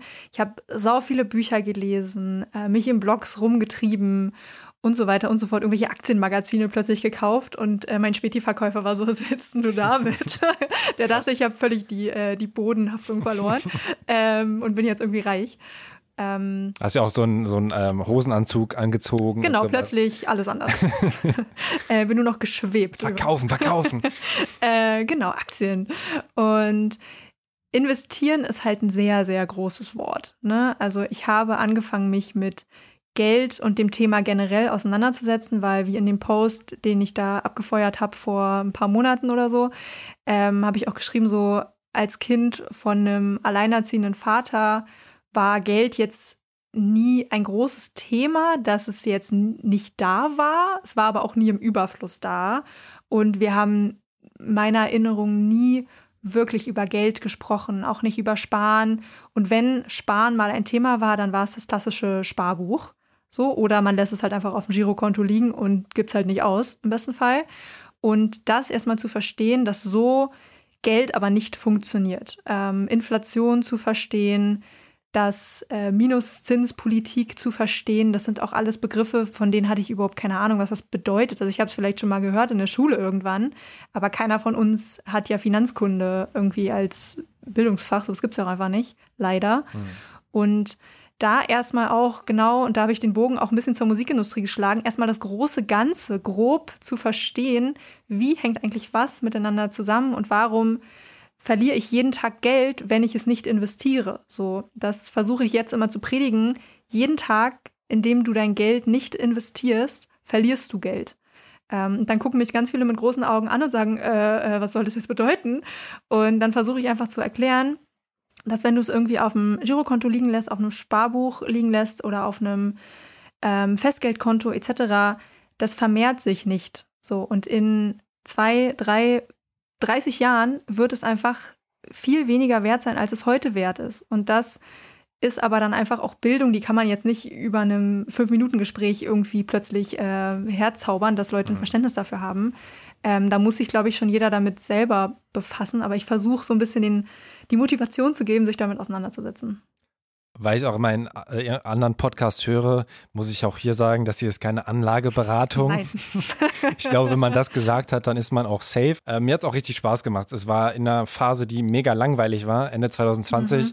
ähm, habe ich da einfach ähm, auch beruflich musste ich mich damit beschäftigen oder sollte ich mich damit beschäftigen. Ähm, eigentlich ging es darum, ein junges Format zu machen, was ähm, Leuten eben ein bisschen erklärt, mhm. äh, wie das denn so ähm, funktioniert, was da wichtig ist. Und dann habe ich gesagt, komm, dann mache ich mir jetzt auch Depots. Also ich hatte mhm. ein Depot bei der Volksbank, ähm, was aber nicht so ein wirkliches Depot war, sondern nur so ein. Vielleicht musst du erstmal erklären, was ein Depot ist, Tobi. Das, Wir werden jetzt hier zum Finanzpodcast. Brem, bremst mich. Ja, jetzt kommt wirklich der Finanzteil. Ich hoffe, es wird nicht langweilig. Schaltet nicht ab. So, äh, na, im Prinzip ist es einfach, wo man halt, äh, man, man kann Aktien jetzt ja nicht im äh, Girokonto oder so festmachen, sondern muss sie halt irgendwo ablegen sozusagen. Und das ist einfach ein Ort dafür, den man aber halt erstmal erstellen muss, um eben ähm, Aktien oder Am Ende des Tages ist es ein anderes Konto. Genau. Ein Konto, wo eben Aktien landen können. Mhm. Und ähm, es gibt aber dann halt auch welche, die kostenlos sind. Und äh, ich habe das auch lange vor mir hergeschoben auch ein bisschen zu lange. Ähm, ich habe tatsächlich gerade, als die Aktien äh, in den Keller gegangen sind zur Corona-Welle, habe ich dann meinen Fonds auch gekündigt mhm. bei der Volksbank. Wollte ich eher auch schon länger mal, weil man da halt eben äh, für bezahlt, also mhm. monatlich 10 Euro. Und äh, so ein klassischer Fonds, ich glaube, tiefer muss man da gar nicht drauf eingehen. Ein klassischer gemanagter Fonds ist einfach relativ teuer. Ein ETF ist halt deutlich günstiger, aber bildet ungefähr das gleiche ab. Deswegen, ähm, also ETF sind einfach ganz viele Aktien ähm, in so einem Paket Paket, was man da kauft, ähm, unterscheidet sich halt auch wieder, was da genau drin ist. Ähm, aber genau, ich habe es halt damals verkauft, äh, genau eigentlich in der schlechtesten Phase. Und äh, dann sind die Aktien aber hochgeklettert. Mhm. Das ist so ein bisschen auch das, äh, woran halt Leute, die in ähm, die meisten ETFs investieren, wie wir dann eben auch, man glaubt einfach daran, dass der Markt an sich, so wie er es schon immer getan hat, langfristig steigen wird. Also es ist halt immer noch auch ein Risiko dabei. Ja, und vor allem, ich glaube, du bist schon viel zu weit im Detail für Leute, die das jetzt hören, die ähm, gerade mal ein Girokonto haben. ähm, ich glaube, Schritt eins ist Money Mindset, was auch irgendwie, wo gefühlt jedes Buch mit anfängt, so äh, mach dein Mindset zu Geld anders. Viele haben sehr negativ geprägtes Mindset zu Geld, so Geld macht aus den Menschen das Schlimmste, äh, Geld ist nicht gut, Geld ist dreckig und so, dass man das erstmal ähm, kurz mal aufbricht und sagt, Geld ist erstmal was total Objektives. Das, was die Menschen damit machen, das gibt ihm erst einen Wert. Mhm. Ob positiv oder negativ, ist das mal dahingestellt. Also sprich, Punkt eins Mindset-Arbeit machen. Punkt zwei Fixkosten aufräumen, variable Kosten aufräumen, gucken, was habe ich denn für Ausgaben jeden Monat dann anfangen, Konten zu splitten, zu sagen, ich habe ein Girokonto, davon geht meine Miete ab, davon gehen meinetwegen auch meine äh, Essensbesuche, Kinobesuche, was auch immer für ein Luxus man sich leistet, Fitnessstudio, bla bla bla, davon geht das ab. Dann habe ich ein Notgroschenkonto, wo ich eben drei bis sechs Monatsgehälter anspare über die, über die Long Run, dass falls mal etwas passiert, ich werde arbeitslos oder äh, die Wohnung, irgendwas passiert, irgendwas geht kaputt, Waschmaschine, Auto, ähm, dass man das bezahlen kann und keine Kredite aufnehmen muss. Keine Konsumkredite vor allem, weil das sind die schlimmsten. Auch wieder, das ist keine Anlageberatung. Ich habe noch andere Konten, also ich glaube, ich habe insgesamt sechs oder sieben Konten, auf denen unterschiedliches Geld liegt für unterschiedliche Zwecke. Und das klingt jetzt so, als wäre ich reich, bin ich nicht. Aber ich versuche eben zu unterscheiden, dass ich an manche Gelder einfach nicht rangehe. Das ist jetzt auch wichtig mit der Selbstständigkeit, natürlich Steuerrücklagen zu schaffen, ähm, Notgroschen zu schaffen, dass wenn mal was passiert, dass ich Rücklagen habe ähm, und eben am Anfang des Monats zu sparen und nicht am Ende des Monats, wie es sehr viele machen und sagen, naja, vielleicht habe ich am Ende des Monats noch 50 Euro übrig, dann spare ich die. Nein, so du ziehst es am Anfang direkt ab und entweder investierst du es in dein äh, Tagesgeldkonto, wo vielleicht 0,01 Prozent oder so man Zinsen bekommt, was auch nichts ist, aber dafür hast du das Geld sofort verfügbar. Ähm, oder eben, wie ich es auch mache, genauso wie du, in ETF investieren und da aber einfach nicht mehr rangehen über die nächsten 30 Jahre und dann mit dem Zinseszins arbeiten. Und auch, wie du gesagt hast, dass der Markt ähm, immer wächst, das stimmt. Aber vor allem ist interessant, dass der Markt, wenn man sich Statistiken anguckt, sich immer zur Mitte angleicht. Also sprich, ähm, er schlägt vielleicht kurzzeitig mal aus und fällt auch kurzzeitig, aber er passt sich immer wieder an in die Mitte.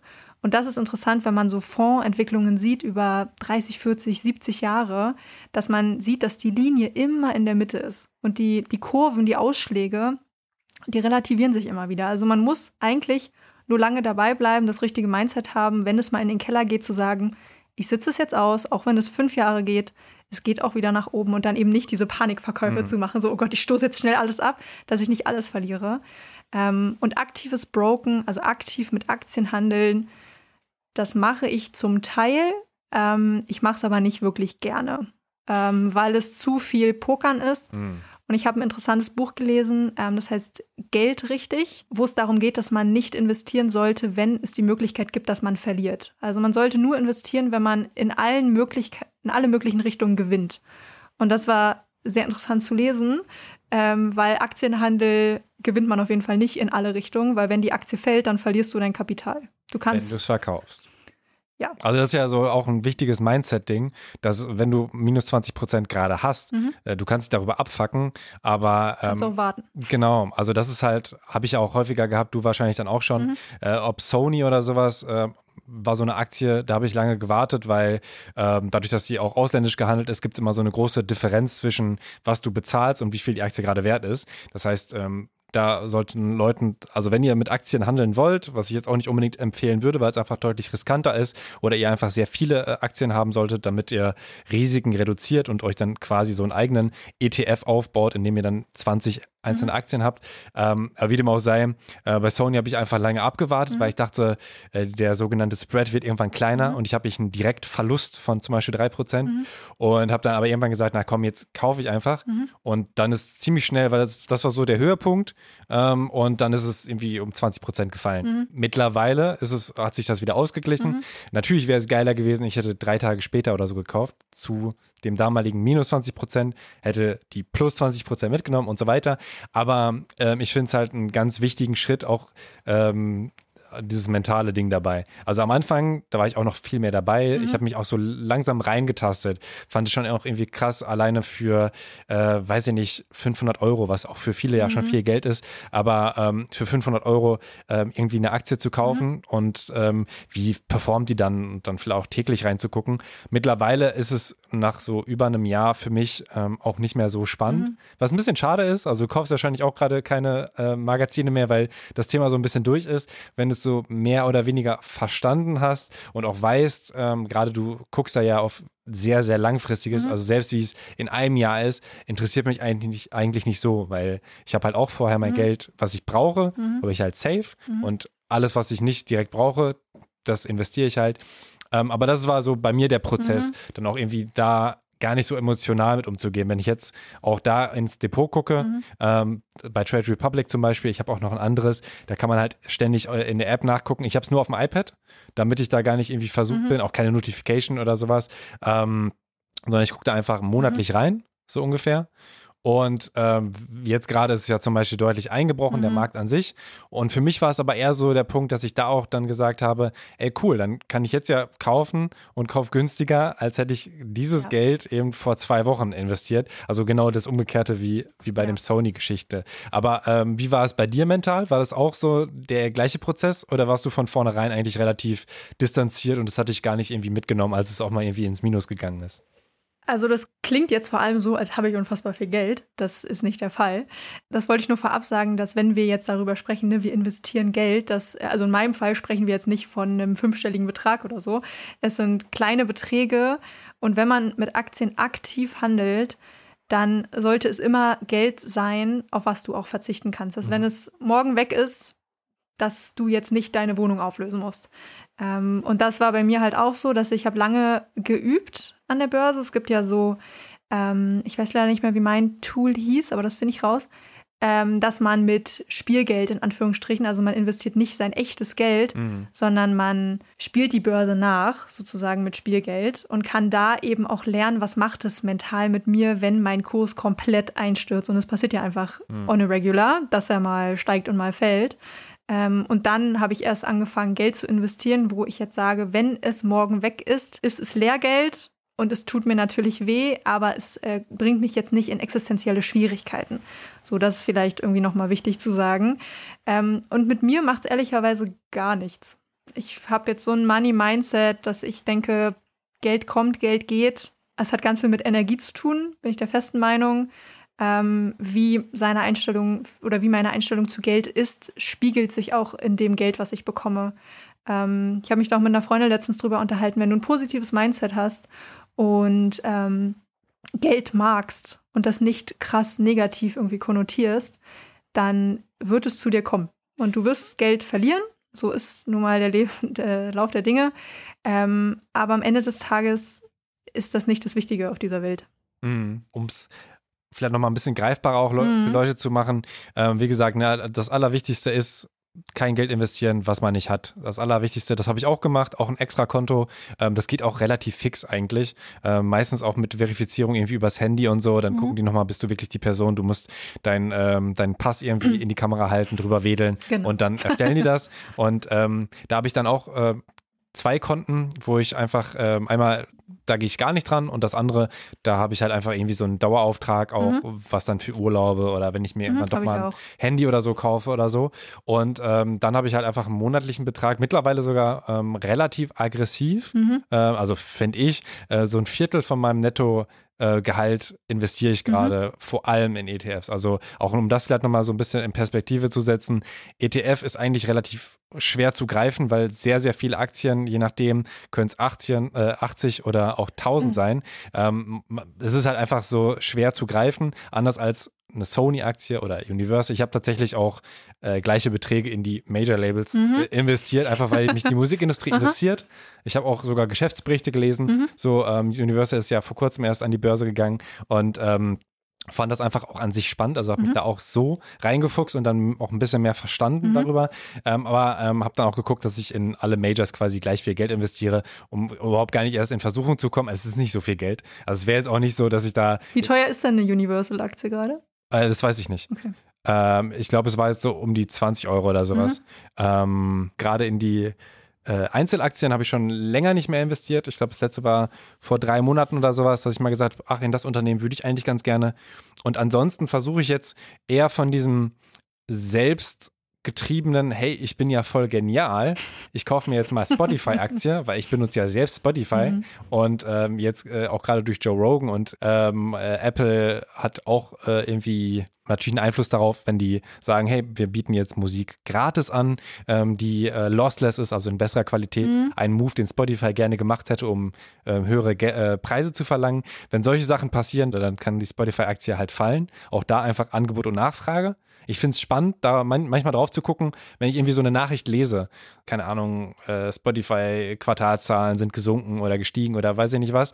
Ähm, dann gucke ich mir manchmal deswegen den Kurs an, auch wenn mhm. ich die Aktie nicht habe. Einfach weil ich, ich finde es interessant, so zu gucken, wie reagieren denn wohl viele Menschen. Mhm. Ähm, weil wenn Leute das jetzt so aufnehmen, dass sie sagen, ah, äh, ist ja gar nicht so schlimm, äh, ich kaufe jetzt trotzdem nochmal nach oder so, steigt der Kurs. Also so simpel ist es ja.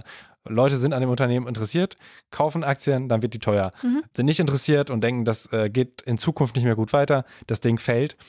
Also für mich ist es einfach manchmal so eine, so, so ein bisschen so ein Abbild von dem, wie Leute ticken. Mhm. Aber wie gesagt, ich wollte eigentlich auch was anderes raus. Das ist ein riesen, riesen Thema, man verzwickt sich da zu schnell. Ähm, aber ich möchte einfach weiter weg von dem, aktiven Investieren. Ich picke mir ein Unternehmen raus und kaufe jetzt da, weiß ich nicht wie viele Aktien. Und äh, mein Ziel ist, dass 50 Prozent in ETFs sind. Mhm. Ähm, also ich äh, liste das auch sehr genau in so einem Google Doc auf, ähm, weil ich das halt über verschiedene Depots mhm. habe. Sonst kann die App das ja auch selbst. Und ich möchte einfach nur, die Hälfte ist eigentlich richtig langweiliges Geld, mhm. wo ich gar nicht genau weiß, außer dass es halt einigermaßen nachhaltig ist. Ich weiß nicht, ob das ein Thema ist, was dich interessiert hat. Ich habe ein bisschen geguckt, was äh, ein nachhaltiger ETF gibt. Gibt es nicht so wirklich, aber es gibt so diese Zusätze ESG und SRI. Die sind aber eben nicht genormt. Ja, genau. Das ist halt so ein Riesenproblem. Ja, genau. Es ist, es ist das Beste, was man mehr oder weniger noch tun kann, aber mehr ist es auch nicht. Ähm, aber mein Weg ist eigentlich, dass ich zu einem langweiligeren Investor in Zukunft mhm. werden möchte. Und äh, genau, wie gesagt, ich, ich äh, mhm. ungefähr ein Viertel von meinen Nettoeinnahmen spend, äh, spende ich. Spende ich den spende ich in meinen eigenen Fonds. genau. Hast du da so eine genaue Quote oder wie machst du das? Ähm, momentan nicht mehr, weil durch den Schritt in die Selbstständigkeit, mhm. der ist ja jetzt erst zwei Wochen her, ähm, habe ich natürlich jetzt erstmal kein geregeltes Einkommen, weswegen ich das runtergefahren habe auf ein Minimum und werde das erstmal beibehalten, bis ich irgendwie abschätzen kann, ich habe ein halbwegs regelmäßiges Einkommen in einer bestimmten Höhe, weil ich möchte mich da natürlich auch nicht verzocken, ähm, weil ETF ist ja eben auf lange Sicht angelegt und ich werde da kein Geld rausnehmen. Hm. Im schlimmsten Fall werde ich es pausieren, dass das Geld, was jetzt schon drin ist, trotzdem weiter liegt und äh, für mich arbeitet. Ähm, aber das wäre das Schlimmste, dass ich Geld aus meinem ETF ziehen muss ich würde auch gar nicht mehr so, so großartig über diese äh, Finanzgeschichte reden. Ich glaube allgemein, also was ich Leuten auf jeden Fall empfehlen würde, ist ähm, halt ein kleinen Betrag. Es kann ja wirklich auch ein 10 Euro Sparplan sein oder sowas, aber einfach, ähm, glaube ich, etwas zu tun. Und es muss ja auch kein, kein ETF sein, wenn man sagt, hey, ich möchte nicht, dass mein Geld jemals 2% weniger wird, sondern ich möchte halt höchstens, dass es durch die Inflation weniger wird. Dann halt 25 Euro pro Monat oder so auf so ein Konto sparen. Aber an sich ist es halt wichtig, irgendwas zu tun, um so ein bisschen Geld zu hinterlegen. Ja. Ähm, und was rätst du denn auch KünstlerInnen oder berätst du die da gar nicht so krass in dem Finanzbereich? Weil das finde ich ja auch, ist ja auch ein Künstler-Podcast, äh, auch wenn es natürlich für alle gilt, aber ähm, in der Selbstständigkeit ist es natürlich schwieriger. Ich bin ja auch selbstständig, aber halt so halb selbstständig. Ich weiß, wie viele Schichten ich pro, mhm. pro Monat bekomme, äh, bin aber nicht fest angestellt. Deswegen habe ich halt ein grobes, ähm, grobe Übersicht, wie viel Geld mhm. ich verdiene. Und ich habe mir halt auch, äh, wie du, mal so ein Haushaltsbuch gemacht mhm. und notiert, okay, wie viel äh, bezahle ich denn für Handyrechnung und so. Auch da, erst durch dieses Mindset habe ich äh, meinen Handyvertrag mal geändert. Mhm. Weil ich hatte ganz lange einen, wo ich so 40 Euro bezahlt habe und jetzt habe ich halt 18 Euro bezahlt. Mhm. Und äh, spare halt direkt äh, oder gebe halt nicht 18 Euro im Monat aus, was halt echt viel Geld ist. Also wenn man sich überlegt, ich hätte das auch einfach zehn Jahre lang weiter Absolut. raushauen können. Und das merkt man dann halt erst, wenn man es wirklich aufschlüsselt und sagt, ähm, brauche ich meinen Sportvertrag wirklich oder gibt es nicht mhm. eine günstigere Alternative? Handy, Internet, Versicherungen, ähm, Klamotten, Taxifahren und was auch immer der Lifestyle ist, den man so lebt. Ähm, und dann merkt man halt auch, sind das Kosten, die ich wirklich brauche? Machen die mein Leben besser? Ähm, oder bringen sie mir woanders halt auch wieder Geld? Also zum Beispiel, wenn ich jetzt ähm, ein Taxi nehme, was natürlich teurer ist als die BVG, aber dafür komme ich pünktlich zu einem Termin, der mir wiederum Geld bringt, anstatt ich eine halbe Stunde zu spät komme oder so. Das sind natürlich alles auch so Geldentscheidungen, die man treffen muss. Ne? Bringt etwas Geld? Ich muss Geld ausgeben, um Geld zu verdienen. Das ist ja so eine alte Investorenregel. Ähm, und das gilt bei, bei so Ausgaben im Monat oder im Jahr natürlich auch, dass man sich anschaut, wie essentiell sind die? Sind das Investitionen in mich selbst? Ist das einfach nur konsumiere ich jetzt einfach nur Klamotten oder was auch immer, um vielleicht auch was zu betäuben, um was vergessen zu wollen, um mich zu beschäftigen, weil mir langweilig ist. Ähm, das sind auch Fragen, die wehtun, so, aber damit muss man sich auf jeden Fall auch auseinandersetzen. Ist es mir das wert auch, ne, immer. Also man möchte auch nicht, dass Leute, ähm, was ja auch eine Krankheit, also so ein krankhaftes Sparen und man gönnt sich dann gar nichts mehr. Es ist halt immer eine Abwägungssache. Wie viel will ich jetzt gerade mein Leben auch genießen? Äh, und ähm, jetzt gerade reisen und so, äh, wie sehr setze ich auf die Zukunft und man weiß natürlich nie, was mit einem selbst passiert, angenommen eine Krankheit oder äh, im schlimmsten Fall der Tod, mhm. Äh, dann hast du von dem Geld natürlich auch nichts mehr. Deswegen ist es natürlich immer eine grundlegende Sache. Mhm. Ähm, aber für mich war auch wirklich so in der Corona-Zeit, so 2020, ich hatte Geld auf dem Konto, ist auch irgendwie mehr geworden. Mhm. Ich habe da noch nicht äh, irgendwie investiert. nee, ich habe halt auch, es gab ja auch wenig auszugeben. Also alleine eine Vietnamreise, ähm, die halt voll teuer geworden wäre, ähm, konnten wir nicht antreten. Und äh, deswegen haben wir da Geld, was man eigentlich ausgegeben hätte, mhm. halt gehabt und so. Und ähm, für mich, ich hatte da irgendwie nichts Besseres zu tun, auch als mir zum Beispiel Klamotten zu kaufen. Was ja auch okay ist, aber erst als ich mich dann so mit den Finanzen mhm. nochmal mehr beschäftigt habe, habe ich dann halt gesehen, ja, okay, wenn ich mir jetzt einen Jordan-Schuh für 200 Euro kaufe, was einfach viel ist, ähm, ich kann da auch was Besseres mitmachen, alleine, dass es halt nicht sofort weg ist. Ne? Ich kaufe mir das Ding und kann mich da auch cool fühlen und so, aber ich, ich würde jetzt mit meinem jetzigen Mindset mir nicht drei Jordans für diesen Preis kaufen. Das war so einmal, das war irgendwie aufregend und so und schön, mir das auch zu gönnen, aber erst so mit diesem, hey, man könnte ja auch das und das machen oder das und das. Ein Workshop bei mir zum Beispiel. Exakt. Wobei ich dann noch 20 Euro sparen müsste. Du kriegst einen Freundschaftspreis. Ah, das ist ja 10% Rabatt, sehr schön. Nee, aber das war bei mir wirklich so, mhm. dass ich, äh, es klingt ja auch, oder es ist ja auch irgendwo ignorant und arrogant auf eine Art. So von wegen, was mache ich mit meinem Geld mhm. eigentlich? Und ich kann mir vorstellen, so geht schon ein paar. Und, äh, oder ich kenne auch ein paar Leute, die sich dann halt jede Menge Klamotten kaufen, obwohl sie es nicht wirklich brauchen. So, ne, du hast dann irgendwie vielleicht auch 30 Paar Schuhe, du kriegst sie ja gar nicht alle getragen und irgendwie so geht's mir, ist dein Effekt auch schnell weg, dass du dann halt dich daran Absolut. erfreuen kannst. Aber jeder soll sein Lifestyle leben, ne? Wenn jemand Balenciaga tragen möchte und einen Ferrari haben will, bitte. Aber es gab irgendwie einen, einen Post letztens äh, im Internet, den ich irgendwie gesehen habe. So sei nicht derjenige, der ein 10.000 Euro Auto hat und nur 500 Euro auf dem Konto, sondern sei genau das Gegenteil. Sei jemand, der irgendwie ein 500 Euro Auto hat und äh, 10.000 Euro auf dem Konto. So, also triff, triff einfach smarte Entscheidungen, smarte Geldentscheidungen. Ähm, und das heißt eben nicht, dass du jetzt leben musst wie ein Mönch, so, sondern du musst halt schauen, was ist mir wirklich wichtig. Und mhm. wenn mir jetzt eine Reise wichtig ist, die vielleicht auch mal ein bisschen teurer ist, bitte versuch halt einfach nur Wege zu finden, ähm, dass du es wieder ausgleichst, vielleicht durch irgendein also so wirklich passives Einkommen gibt es ja nicht, aber vielleicht gibt es ja auch eine Möglichkeit, wie du anders Geld verdienen kannst noch. Ähm, ne, so wie ich jetzt. Ich biete noch Workshops an, so das ist ja nicht mein Kerngeschäft sozusagen. Und das versuche ich jetzt nicht, weil ich mir eine Amerikareise leisten möchte. Aber so kann ich vielleicht ausgleichen, dass ich zum Beispiel mit Künstlern arbeite, die mir jetzt nicht das große Geld bringen, wo ich aber dran glaube und wo ich weiß, die haben einen kulturellen Impact. Mhm. Und ich möchte einfach mit denen arbeiten. Ich weiß aber, die zahlen mir nicht meine Miete, weil das einfach nicht möglich ist gerade. Und so versuche ich einfach ähm, zu diversifizieren meine Einnahmen, dass ich halt schaue, okay, wenn jetzt nochmal eine Corona-Pandemie kommt und nochmal voll einschlägt, ähm, dass ich eben nicht komplett irgendwie äh, bankrott gehe, sondern eben sage, okay, ich habe den Event-Einnahmetopf, ich habe den Management-Topf, ich habe den Pressearbeit-Topf und ich habe im besten Fall den Workshop-Topf. Und so habe ich vier Einnahmequellen, die schon miteinander zusammengehören, die aber auch individuell funktionieren. Und nur weil ich jetzt kein Live-Geschäft habe, funktionieren die anderen Töpfe halt auch noch. Mhm. Und das ist, glaube ich, das Wichtige, dass man nicht alles auf eine Karte setzt, sowohl nicht bei Aktien und nicht bei ETFs, sondern schaut, wie kann ich meine Talente und das, womit ich mein Geld verdiene, irgendwie streuen. Und das kann ich auch als Angestellter und Angestellte machen. So habe ich ein Hobby, was ich vielleicht monetarisieren kann, was mir gar keinen Stress macht, so weil ich, keine Ahnung, ich äh, Schneider Pullis oder so, weil das macht mir Spaß und das mache ich eh in meiner Freizeit.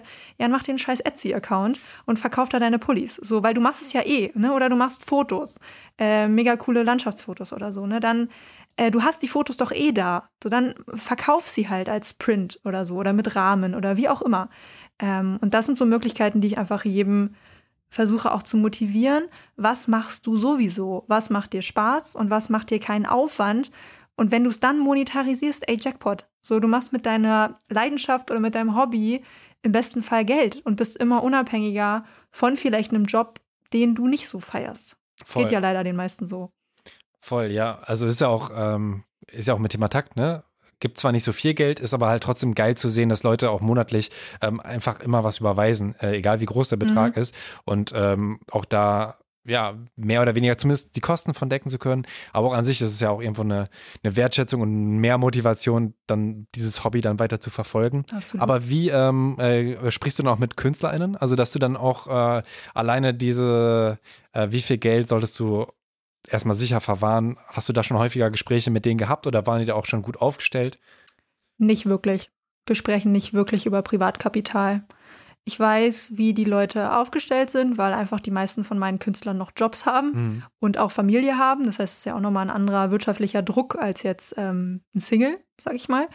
Aber ich weiß jetzt nicht, was bei jedem jeden Monat aufs Konto kommt, weil das ist am Ende auch, ich bin keine Privatassistenz, so ich decke den geschäftlichen Teil ab und da habe ich einen groben Überblick, was reinkommt. Ähm, bei manchen habe ich einen hundertprozentigen Überblick, weil ich auch Kontozugriffe habe. Mhm. Äh, also so, so, man kann sehen, was da ist. Ich kann nichts machen, aber ich kann es halt sehen. Ähm, aber das ist dann eben nur ein Geschäftskonto und kein Privatkonto. Mhm. Aber ich versuche natürlich durch meine, meine Reise, meine Erfahrungen, Leute irgendwie zu inspirieren. Aber ich merke immer wieder, wenn es um das Thema Finanzen geht, kommt sehr schnell eine Wand und dann ist auch immer das ja da muss man Kapital haben, da muss man eine bestimmte Bildung haben. Ähm, und ich versuche, da irgendwie Aufklärungsarbeit zu leisten, um zu sagen, man muss nichts von beidem haben. Man kann mit 25 Euro im Monat investieren und eben Zinseszinsen für sich arbeiten lassen. Ähm, und da habe ich auch in einem Buch gelesen, die Vier-Stunden-Woche hieß das. Sehr inspirierend, kann ich nur empfehlen. Ähm, vier Stunden Arbeit pro Woche dass man nicht hart arbeiten muss, um viel Geld zu verdienen, dass das so ein kleiner Trugschluss ist, den viele Leute haben, was vor allem Investoren und reiche, in Anführungsstrichen, Leute sagen, die sagen, man muss nicht viel arbeiten, um viel Geld zu haben, ähm, dass das so ein Paradoxon ist. Und dass man da vielleicht auch einfach ein bisschen in seine Bildung investiert, Bücher liest, die man vielleicht jetzt nicht so unfassbar catchy findet oder auch mal einen Podcast hört, wo man sagt, oh Gott, zwei Stunden wird mich jetzt todeslangweilen, aber du nimmst was mit Du nimmst immer was mit. Mhm. Ja, ähm, auch da, ich kann Finanzfluss empfehlen oder Finanztipp. Ich habe es vor allem auch auf YouTube äh, mir reingezogen, weil dann mir helfen dann einfach Bilder, weil es sonst für mich zu schwierig. Auf Instagram haben die aber auch coolen Content. Ja, ja, voll. Äh, aber weil du ja meinst, du hast äh, YouTube jetzt gar nicht, mhm, sondern eher nee. Podcast. Also für mich sind Podcasts, wenn man, wenn ich das Bild gesehen habe mhm. und zum Beispiel so ein Chart, wie sich ein Kurs entwickelt oder so, mhm. ist für mich einfach viel, viel greifbarer. Und es sind ja wirklich kurze Dinger, zehn Minuten oder so. Und du hast einfach je nachdem sogar alles verstanden. So mega äh, kompliziert ist es dann gar nicht unbedingt.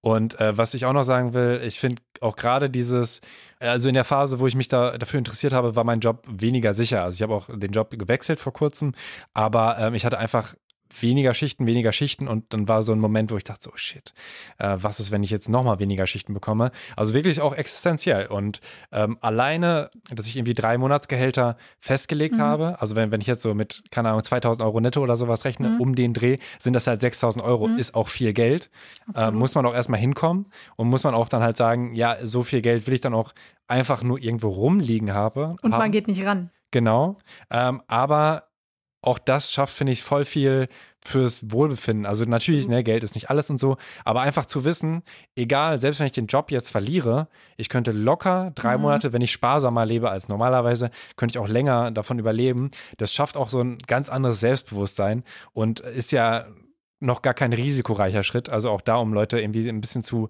motivieren, über Geld zu reden und so. Ich, ich sehe da ganz viele Probleme, ob man nicht drüber reden möchte. Und natürlich kommt auch mit, wenn man Geld hat, dann hat man Verantwortung. Ähm, es gibt aber so viel Potenzial voll. bei jedem einzelnen Menschen. Egal, ob man jetzt 5000 Euro Schulden hat gerade oder ob man gerade ein Baby bekommen hat ähm, oder ob man ein Familienmitglied verloren hat. Es ist völlig egal, in welcher Lage man sich befindet. Man kann immer anfangen, sich damit auseinanderzusetzen und man braucht nicht unfassbar viel Zeit dafür. Also, ne, man kann auch die richtigen Podcasts, den richtigen Instagram-Accounts folgen. Ähm, meinetwegen kann man auch mich anschreiben.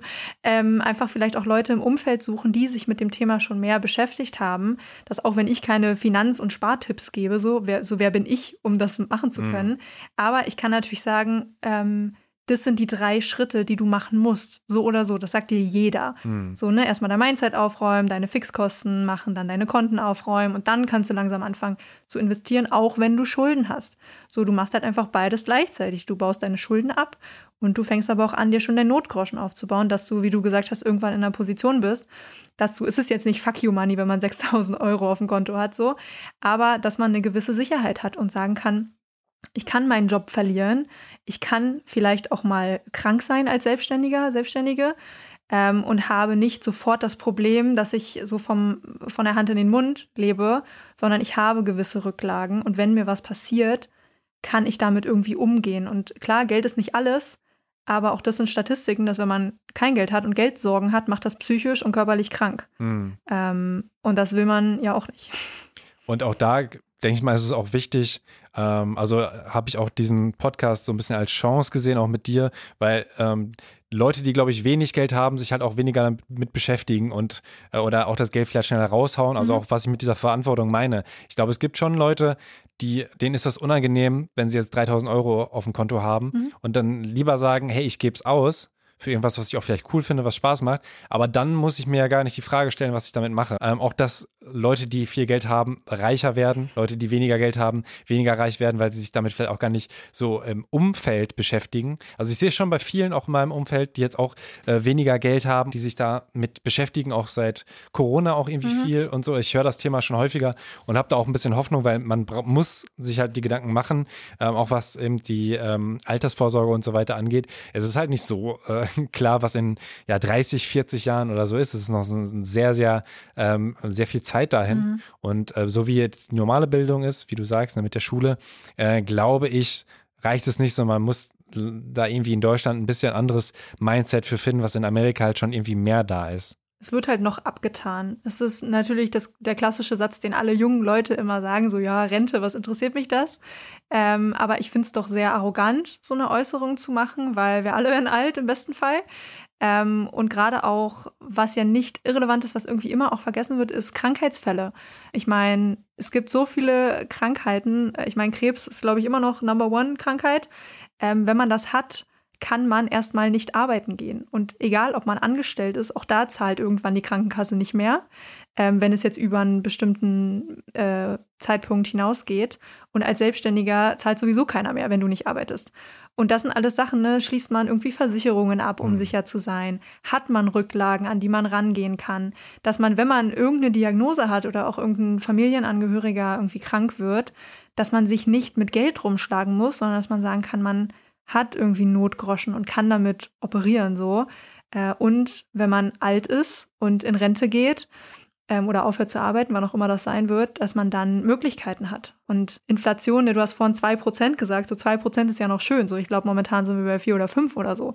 Ja, ist auf jeden das Fall mehr. ist einfach so ein krasser Geldverlust, wie viel man dann dafür noch bekommt. Da eben nochmal jeder Tag, in dem du dein Geld nicht anlegst, ist verliert auf deinem Girokonto. Es sind Minuszinsen. So, wir bezahlen sogar noch dafür, wenn wir Geld auf unserem normalen Konto lassen, dann zahlen wir Strafe irgendwann. Und das Rentensystem, Gesetze ändern sich so schnell. Jetzt hatten wir irgendwie zwei Jahre ein Pandemiegesetz, so, was einfach mal so äh, erschaffen wurde, sag ich mal, was jetzt ja irgendwie wieder abgeschafft wird. Ne? Und gerade wie die Rentenversicherung funktioniert, nur Gott weiß, wie in 40 Jahren die Gesetzeslage sich entwickelt. Ne? Ich meine, die entwickelt sich ja kontinuierlich. Man weiß nie, wie die Geburtenrate sich entwickeln wird. Man weiß nicht, wie der Krankheitsstand sich entwickeln wird, wie die gesundheitliche Versorgung weitergeht. Es sind so viele Wenns, dass man sich nicht darauf verlassen soll, ja, ja, ich kriege ja schon irgendwann Rente. Äh, und gerade als Frau, wenn man dann doch Kinder bekommt, in Teilzeit geht oder eben doch mal krank wird, was niemand immer sagt, aber es ist natürlich ein Fall, der eintreten kann, äh, ruckizuck hast du wenige Rentenpunkte ähm, und bekommst am Ende nicht mehr als ein Taschengeld vom Staat. Mhm. So, wo, und man möchte ja nicht, wenn man Rentner, Rentnerin ist, später seinen Lebensstandard krass runterschrauben. Das möchte ja niemand von uns. Mhm. Ja, ich glaube, bevor das hier zu, zu demotivierend wird, also wir wollen ja auch eher motivieren, ne? Es ja. können, können viele, viele beschissene Dinge eintreten, aber äh, man kann halt einfach sich ein bisschen weniger Kopf machen, wenn man sich dann einmal einen Kopf macht. Absolut. Genau. Also ich würde jetzt auch, glaube ich, gar nicht mehr so krass auf deine Vergangenheit eingehen, mhm. weil wir jetzt schon so bei anderthalb Stunden sind. Außer, ob noch Leute zuhören? Ob sie jetzt, sobald als ETF das erste Mal gefallen ist, war ich bin weg. Gut, dass wir die wichtigen Themen schon alle vorher abgeklappert haben. So ist es. Alles, was jetzt kommt, sind wir vogelfrei. So ist es. Nee, ähm, eigentlich, also außer du möchtest aus deiner Weißzeit noch äh, viel erzählen. Es ist natürlich eigentlich sehr spannend, aber wie gesagt, das Interview wird, glaube ich, sonst einfach zu lang werden. Würde ich das jetzt eher ausklammern sogar. Können wir gerne. Gut, dann äh, würde ich eigentlich nur noch auf die letzten Fragen kommen. Mhm. Ähm, Bin ja gespannt, was jetzt noch kommt. Lohnt sich LinkedIn Premium? Ich hab's nicht. Also du hast so einen goldenen Dings daneben. Ich habe jetzt so ein 10-Tage-Probe-Abo. Ach so, okay, dann war es ein gutes Timing. Ich, ich weiß, wie teuer ist denn das? Ist es nicht 90 Euro im Monat oder so? Es gibt so verschiedene, aber ich habe es ja. auch noch nie gemacht. Okay, nee. dann, dann lassen wir das. Äh, aber geile Frage. Stalker. So ist es. Ähm, nee, meine, meine Standardfragen. Was wünschst du dir für die Musikindustrie? Weniger Fokus auf technisch getriebene Unternehmen. Also mehr Fokus auf Qualität der Musik, mehr Fokus auf Kultur, auf das, was Musik eigentlich ist, nämlich auch irgendwie Emotionen schaffen, Momente schaffen, viel Bedeutung für Leute, hat Musik ja schon immer gehabt und wird es hoffentlich auch immer haben. Momentan ist es mir zu sehr Content und zu sehr Klicks und Reichweite und äh, Brands und bla. Ähm, mir geht ein bisschen der Grundgedanke von Musik flöten. Und was wünschst du dir für dich? Mm, das ist eine ziemlich große Frage. Wie viel Zeit haben wir noch? Ähm, na, so 25 Minuten. Ähm, noch 25 Minuten.